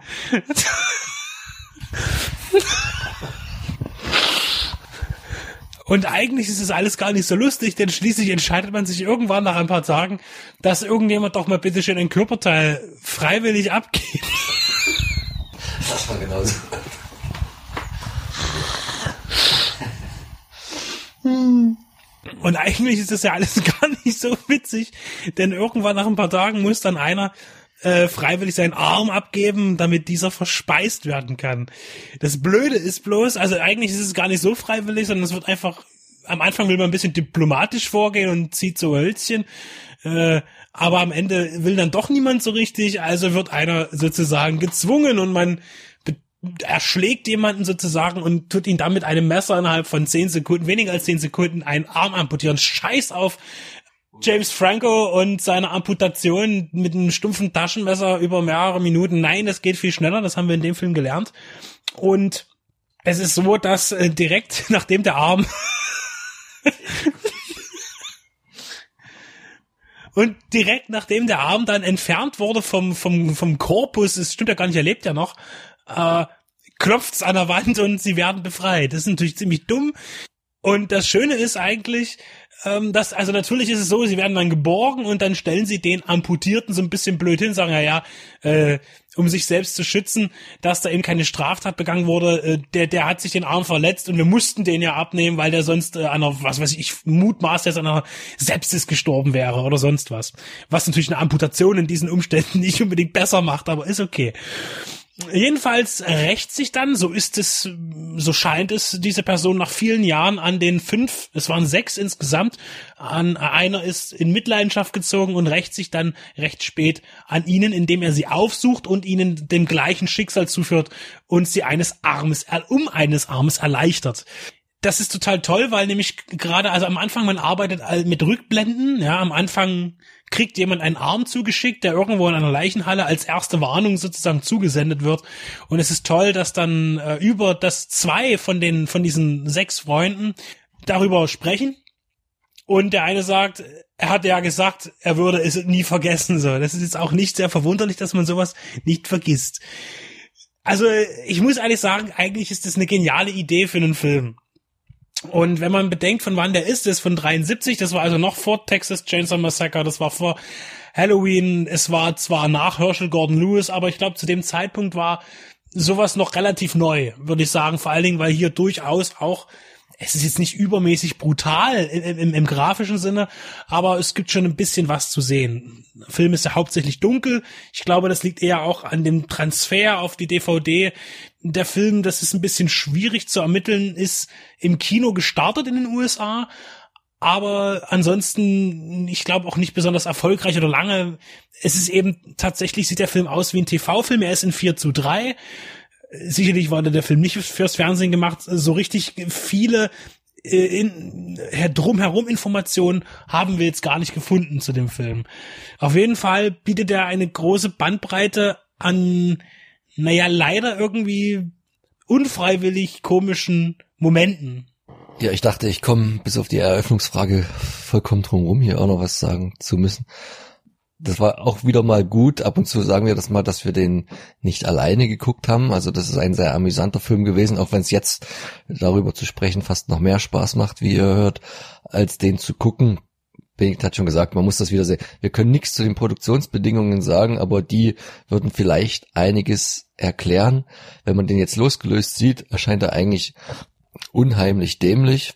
Zumindest was das Drehbuch angeht, äh, so die Dialoge dass das, das Zufallsprinzip, alles passiert halt sofort im Anschluss, es ist zeitlich komisch gefasst und es werden auch dem, dem Zuschauer Tricks gespielt, die eigentlich in einem Film nicht erlaubt sein sollten, ohne dass wir jetzt zu sehr auf das Ende eingehen wollen. Trotzdem hat er irgendwie einen gewissen Unterhaltungscharakter, man darf den Film dann aber auch definitiv nicht aus äh, seiner Sammlung verbannen, selbst wenn man den nicht mag, weil wer weiß, wie der wieder und ob der jemals äh, gut veröffentlicht werden sollte. In der Fassung ist es, was die Qualität angeht, leider, äh, wer weiß, was da für ein Master, wenn überhaupt noch zur Verfügung steht, nichts rausgeholt worden. Ist die Frage, ob es versucht wurde oder auch nicht. Also da darf man sich nicht täuschen lassen. Also es ist wie, als würde man ein Video gucken, ein altes, aber ja, der hat halt irgendwo seinen Wert und man müsste halt wirklich mal schauen, ob man da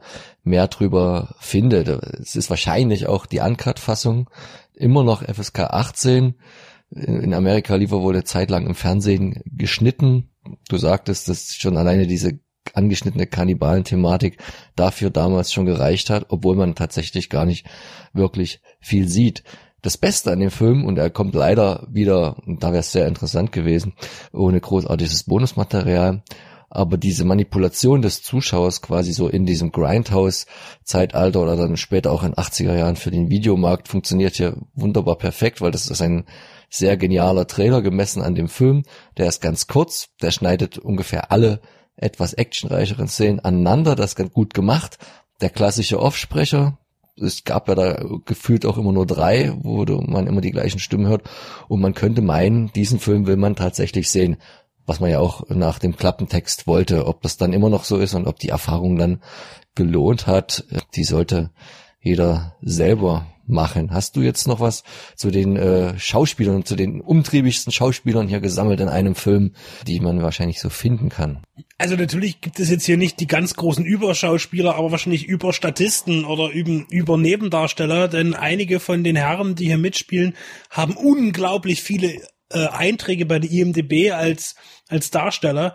Das geht bis zu über 200 bei einem.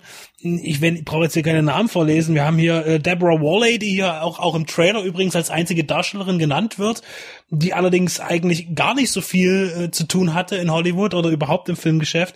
Dann haben wir äh, Paul Carr und David G. Cannon zum Beispiel die, die haben in den unterschiedlichsten Serienformaten von Star Trek bis äh, die Leute von der Shiloh Ranch irgendwie mal Auftritte gehabt. Äh, in Krimiserien oder in Kinofilmen äh, tatsächlich auch ähm, John Crawford, der in unfassbar vielen A-Filmen in Hollywood mitwirkte, allerdings wahrscheinlich wirklich irgendwie hinterm Teekessel oder sowas. Also wir reden hier von auch äh, der Dirty Harry-Reihe äh, oder auch von äh, großen Monumentalfilmen. Also es ist es wirkt wie so ein, so ein, so ein Freundesprojekt, wie das manchmal so ist, wo man mal geschaut hat, wer hatte mal Zeit mitzumachen. Ich, das ist wirklich wahnsinnig interessant. Und noch übrigens zur Apokalypse, also es gibt hier keine Apokalypse, man, man versucht ja irgendwie äh, ein, ein Endzeitgeschehen darzustellen in dem deutschen äh, Zusatzverleihtitel, aber das ist hier nicht gegeben. Hier wird einfach nur amputiert.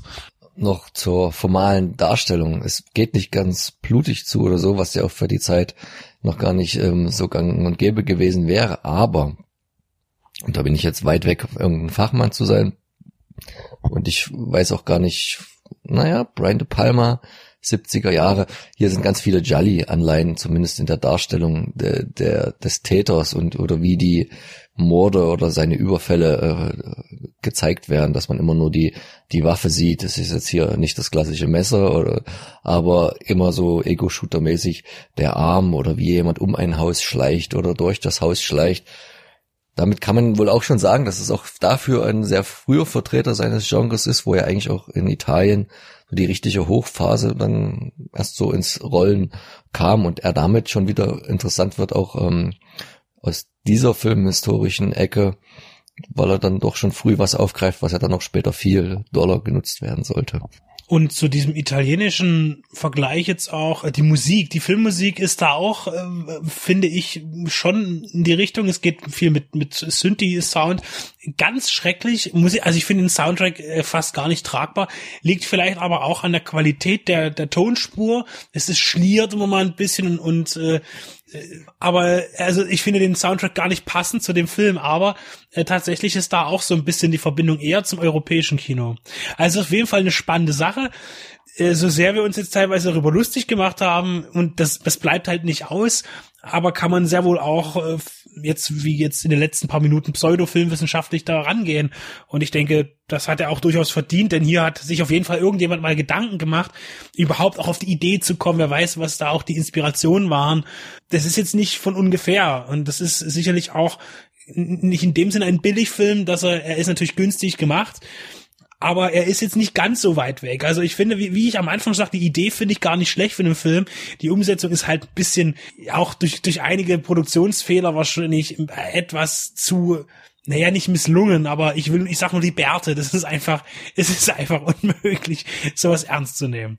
Auf jeden Fall ist er aktuell eben wieder erschienen bei, ja, auch über Studio Hamburg, ähm, ist auch erschienen bei, bei Ink Pictures und auch bei 84er Entertainment, das übrigens schon also zehn Jahre her, auch nur auf DVD. Es gibt meines Erachtens keine Blu-ray von dem Film, was vermutlich auch an der Grundlage des Bildmaterials liegt. Ich glaube, das lohnt sich ja auch in dem Fall gar nicht. Also ähm, wer mal was was ganz anderes, spektakuläres, ein bisschen fragwürdiges sehen will, der kann bei Amputiert zugreifen. Es ist auf jeden Fall nicht verkehrt, ihn gesehen zu haben. Über Explosive Media wird ein Klassiker neu herausgebracht, der nicht nur durch seine inhaltliche Impertinenz Zündstoff für Streitgespräche bereithält, sondern auch technisch überzeugt und eine fragwürdige Balance findet. Der ehemalige US-Marine-Offizier Adam Jones wird von einer Gruppe Wissenschaftler für eine großzügige Börse für eine geheime Operation gewonnen. Mit einem U-Boot soll ein chinesisches Frachtschiff verfolgt werden, von dem die Forscher glauben, es transportiere Material zu einer Insel im arktischen Gewässer, wo sie einen versteckten Atomwaffenstützpunkt vermuten. Sie wollen aufklären und eine mögliche feindliche Absicht mit nuklearer Auswirkung verhindern. Hell and High Water ist ein Thriller von 1954, der einer der ersten Filme war, die im CinemaScope Breitbildformat produziert wurden. Samuel Fuller übernahm den Regieposten, obwohl er zuerst nicht sehr angetan war von dem Stoff. Der 20th Century Fox Chef Daryl F. Zanuck konnte Fuller jedoch einen Freundschaftsdienst abbringen. Denn kurz zuvor hatte er Ärger mit dem FBI bekommen wegen seines Filmes Pick Up on South Street. In Deutschland bekannt als Lange Finger, harte Fäuste oder alternativ unter dem Titel Polizei greift ein. Der der McCarthy-Regierung prokommunistisch vorkam und mutmaßlich durch das Handeln einiger Figuren auch antiamerikanisch. Zanuck, ein mächtiger Mann im Filmbusiness und der amerikanischen Gesellschaft, verteidigte den Regisseur und Drehbuchautoren Fuller. Ein Gefallen für einen Gefallen. Er übernahm die Regie bei Inferno, nachdem er das Drehbuch anpassen durfte. Dabei verarbeitete er seine extra für diese Produktion gewonnenen Erfahrungen von einem mehrtägigen Ausflug auf einem US-U-Boot. Auf den ersten Blick passt Inferno zu den Mitte der 50er Jahre typischen Paranoia-Filmen, die die Gefahr vor einem nuklearen Angriff aufgreifen. Im gleichen Jahr wie Inferno entstand in Japan zum Beispiel Godzilla. Aber diese Zuordnung trifft es nicht. Zum einen wird die atomare Bedrohung erst gegen Ende zum direkten Thema gemacht. Zuvor entwickelt sich Inferno eher zu einem typischen, wenn es so etwas gibt, U-Boot-Film. Es gibt ein Katz- und Maus-Spiel mit einem chinesischen Unterseeboot. Das Verstecken und Abwarten unter Wasser nimmt viel Zeit in Anspruch und ist spannend umgesetzt. Zumal als Gefahrenfaktor hinzukommt, dass das U-Boot der Expedition schrottreif ist und ständig Pannen zu befürchten sind. Die Spezialeffekte unter Wasser sind nicht weniger als perfekt. Die Modelle und die passenden Sounds wurden zu einem möglichst authentischen Erlebnis montiert. Das, was Landratten sich unter authentisch in dem Fall vorstellen. In jedem Fall sticht diese klassische Arbeit jeden neueren CGI-Effekt locker in die Tasche. Das brachte Inferno auch eine Nominierung für die besten visuellen Effekte 1955 bei den Oscars ein. Gewonnen hat jemand anderes, aber auch unter Wasser, nämlich Disney mit der Jules Verne Adaption 20.000 Meilen unter dem Meer mit Kirk Douglas und James Mason. Außer Konkurrenz unter den Nominierten war Them, der Riesenameisenfilm Formicula, der in Schwarz-Weiß und Vollbild technisch nichts entgegenzusetzen hatte. Es handelte sich hier auch eher um einen B-Film und die Klassen lagen weit auseinander. Wobei Them nach wie vor ein hervorragender Streifen ist. Inferno will sich auch modern verhalten und gleich zum Anfang eine Lanze für den Feminismus brechen, da eine Wissenschaftlerin an Bord sich gegen die kläffenden Männer behaupten muss, die im Aberglauben schwelgen, dass eine Frau an Bord eines Schiffes Unglück bringe, eine jahrhundertealte Pseudo-Weisheit. In einer flammenden Erklärung stopft die von Sanak damals geliebter gespielten Bella Darby in ihrem Debütauftritt der Mannschaft die Mäuler, nur um wenig später aber wieder in Dialogen und Taten zum schwachen Geschlecht diffamiert zu werden. Wobei sie sich hin und wieder wacker schlagen darf und den Männern zumindest im Punkt Intelligenz überlegen sein darf. Nun soll aber die Frechheit thematisiert werden, denn wenn man sich die Pointe der Geschichte betrachtet, dann erblickt man einen selbstbetrügerischen Kitsch, der eine unabstreitbare Arroganz erkennen lässt. Es gibt diese Insel und den Atomstützpunkt, und die Befürchtungen der Wissenschaftler bewahrheiten sich. Die Chinesen wollen aber nicht nur einfach eine Atombombe auf Korea abwerfen, sondern sie wollen diese aus einem Flugzeug schubsen, das als US-amerikanisches getarnt ist. So dass alle denken, die USA hätten diese Bombe abgeworfen. Zur Produktionszeit des Filmes war der Koreakrieg, an dem die USA mitbeteiligt war, gerade zu Ende gegangen. Richard Whitmarks Charakter Adam Jones sagt dazu, was für eine Gemeinheit! Aber wie durchtrieben ist das eigentlich?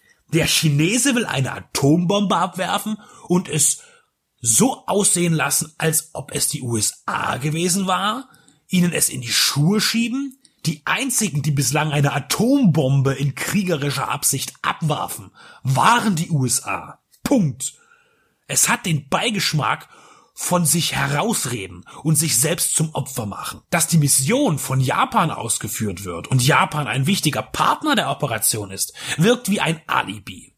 Aber auch der Japaner fand in seinem Kaiju-Kino, das seinen Ursprung im nuklearen Holocaust in Hiroshima und Nagasaki hat, sehr schnell den Amerikaner als Verbündeten und zeigte sich versöhnlich. In Inferno wirkt es umgekehrt, aber weder entschuldigend noch verbrüdernd, sondern eben arrogant. In Europa war man mit solchen politischen Filmen sehr vorsichtig, man entpolitisierte sie in der Synchronisation oder ließ sie einfach nicht zu.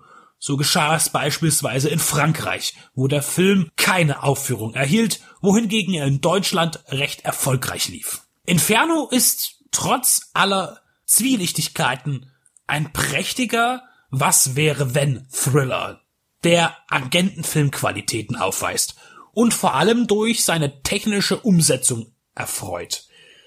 Es ist interessant, dass in den ersten Filmen, die im CinemaScope gedreht wurden, man immer sieht, mit welcher Mühe man das Bild auszufüllen versuchte. Etwas, das mit der Gewöhnung an das Format mit der Zeit verloren ging. CinemaScope hatte es unter Filmemachern am Anfang nicht leicht, nur für Monumentalfilme sei es nutzbar, wurde oft verlautbart, für seine eigenen Angestellten bei 20th Century Fox, die auch den ersten CinemaScope-Film Das Gewand herausbrachten, zeigte Daryl F. Zanuck stets gerne Inferno, um Skeptikern zu beweisen, dass nicht nur die Weite, sondern auch beklemmende Enge mit diesem Breitbandformat sichtbar gemacht werden kann. Inferno, Hell and High Water, ein streitbarer Film, mehr als andere und ein wirklicher Klassikergenuss. Jetzt auf Blu-ray in leuchtenden Farben und den vollen originalen 2.55 zu 1 CinemaScope-Bild. Danke für das Entdecken und Wiederentdecken, das uns manche Labels ermöglichen. Für Filme, die im Blockbuster-Rummel eigentlich keine Lobby mehr haben.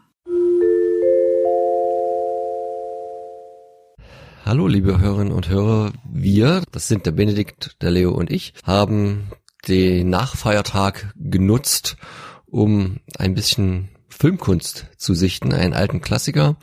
Muss ich noch eine kleine Umrundungsgeschichte erzählen. Ich war in Hannover auf einem Flohmarkt und dort habe ich nicht viele Filme gefunden. Ich versuche mich da ja auch immer zurückzuhalten, aber zwei habe ich mitgenommen. Einen davon haben wir gesehen. Für zwei Euro erstanden die DVD ziemlich gut erhalten. Und nicht nur die DVDs, das ist eine ganz besondere Edition und auch ein ganz besonderer Film. Dieser heißt nämlich Ape. Und neben der ähm, Heimkino-Version war, ist hier sogar noch die originale Kinoversion drauf und die wurde damals, wir sind in den 70er Jahren in der Mitte, in 3D tatsächlich noch gebracht. Und hier bei der DVD dann auch die Brille entsprechend dabei, wie man es damals noch kannte. Wir haben das auch mal ein bisschen jetzt getestet. Funktioniert nicht mehr ganz so gut, was sicher auch an Brille und an dem alten Material lag, was dieser Fassung zugrunde liegt.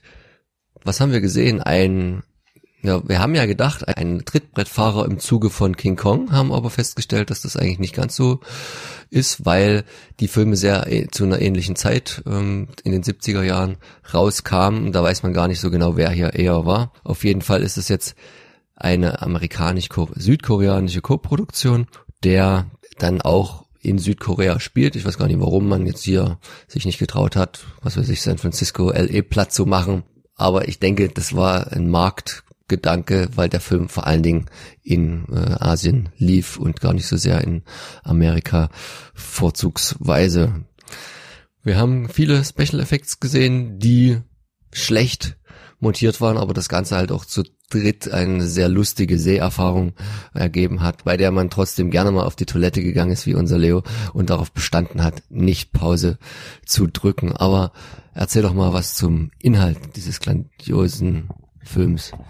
Ich könnte mir vorstellen, dass der Handlungsort und auch der Drehort Südkorea vielleicht auch einfach was mit der juristischen Entfernung zu tun hat die, naja, man weiß es immer nicht, äh, die da eben zu, zu, ja, möglicherweise begegnet wäre. Denn im Jahre 1976 ist nämlich ziemlich viel Affiges passiert, denn zum einen eben äh, das Remake von Dino De Laurentiis als Produzent mit Jeff Bridges, dann natürlich jetzt der Ape, der ebenfalls im gleichen Jahr produziert wurde. Und Queen Kong, äh, auch 76 also es war ziemlich viel los und es ist auch so, dass natürlich, wenn King Kong gedreht wird, es gibt eine große Vorpresseberichterstattung. Es ist nicht so, dass da Filme geheim gedreht worden, sondern natürlich werden auch Filme angekündigt und dann kommen ja oftmals die ganz schlauen Produzenten und sagen, ha, jetzt machen wir noch ganz schnell noch einen Film hinten dran, der genau das gleiche Thema hat. Und in dem Fall war der, glaube ich, sogar die, dieser südkoreanische Ausbrecher sogar eher fertig.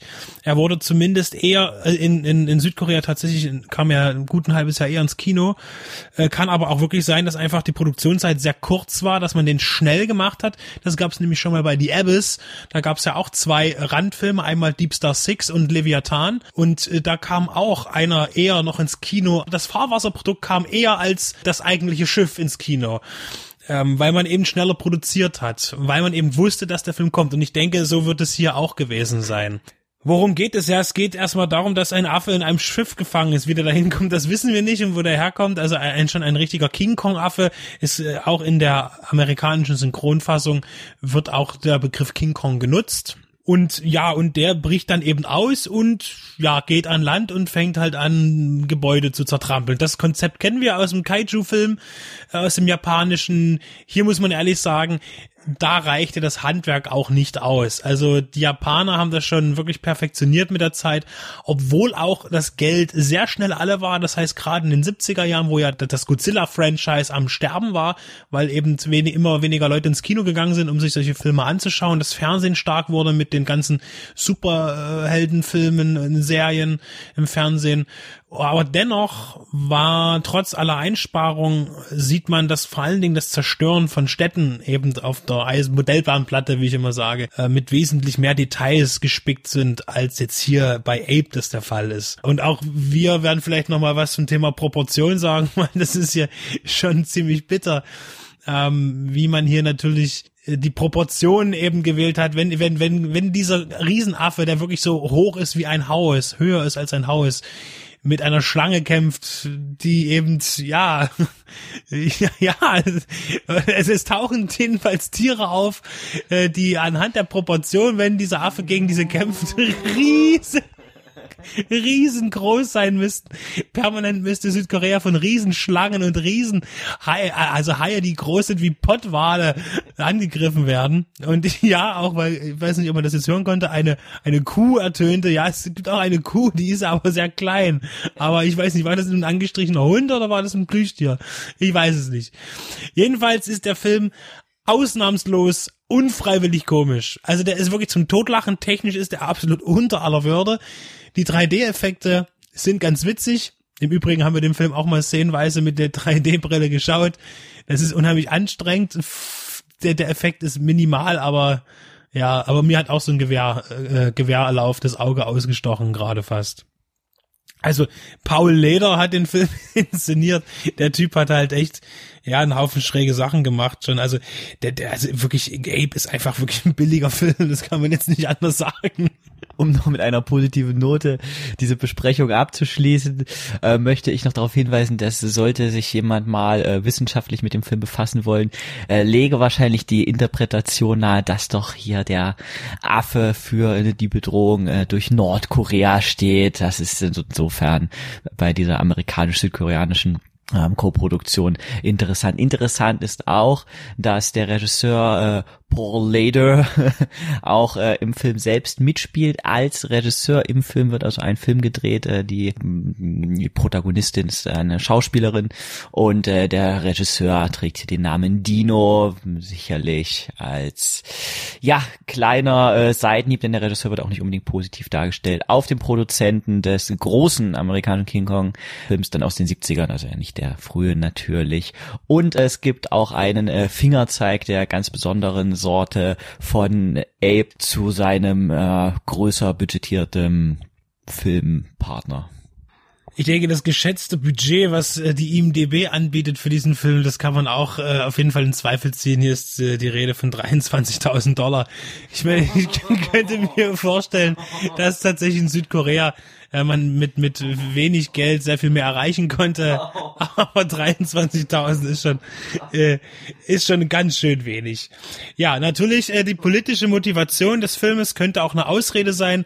Auf jeden Fall hat man äh, für diesen Film die vor Ort in Südkorea äh, stationierte US-Armee geschröpft mit Material. Also die haben den Film sehr stark unterstützt. Die kriegen auch einen, einen Bonuskredit. Und auch Telefone äh, reichlich zur Verfügung gestellt. Das ist nicht auflegen, ist auch der Untertitel Titel dieses Films, wie Benedikt gut angemerkt hat. Ja, also in dem Film wird sehr viel telefoniert, also äh, wer das, das ist halt nützt dem Spannungsaufbau nicht, mitnichten. Also was ist das nun? Ist es eine Empfehlung oder ist es eine Absage? Wir empfehlen diesen Film nicht allein zu sichten. Das ist schon mal das Erste. Wir empfehlen auch ihn bitte nicht in der angebotenen 3D-Fassung zu sichten, sonst bekommt ihr schlechte Augen. Und die Empfehlung ist wirklich, den mindestens zu zweit zu sehen und ihn vor allen Dingen nicht so ernst zu nehmen. Und dann hat man auch eine Menge Spaß, weil was dem Film wirklich fehlt, ist Spannung. Aber das macht er halt dann wieder wett mit unfassbar grotesken Einfällen und Szenen und dilettanten Schauspielern und einer sehr merkwürdigen Interpretation von Vergewaltigungsfilmen. Also es klingt jetzt ziemlich hart, aber das, diese, das ist wirklich etwas, das diesen Film scheinbar irgendwie auch bewegt. Ja, ähm, guckt euch das mal an, wenn ihr in, in, Hannover seid und das Glück habt, diesen Film irgendwo zu finden, weil jetzt ist er nicht mehr in Hannover, aber irgendwo anders. Erschien bei CMV Laservision, die ja ziemlich viele tolle, äh, auch Kaiju-Klassiker, die nicht so beleuchtet werden, mit im Programm haben, auch immer tolle Genrefilme im Programm haben. Auf jeden Fall ein tolles Label und hier danke dafür, dass dieser Film eine Veröffentlichung gefunden hat. In beiden Fassungen, die vorliegen.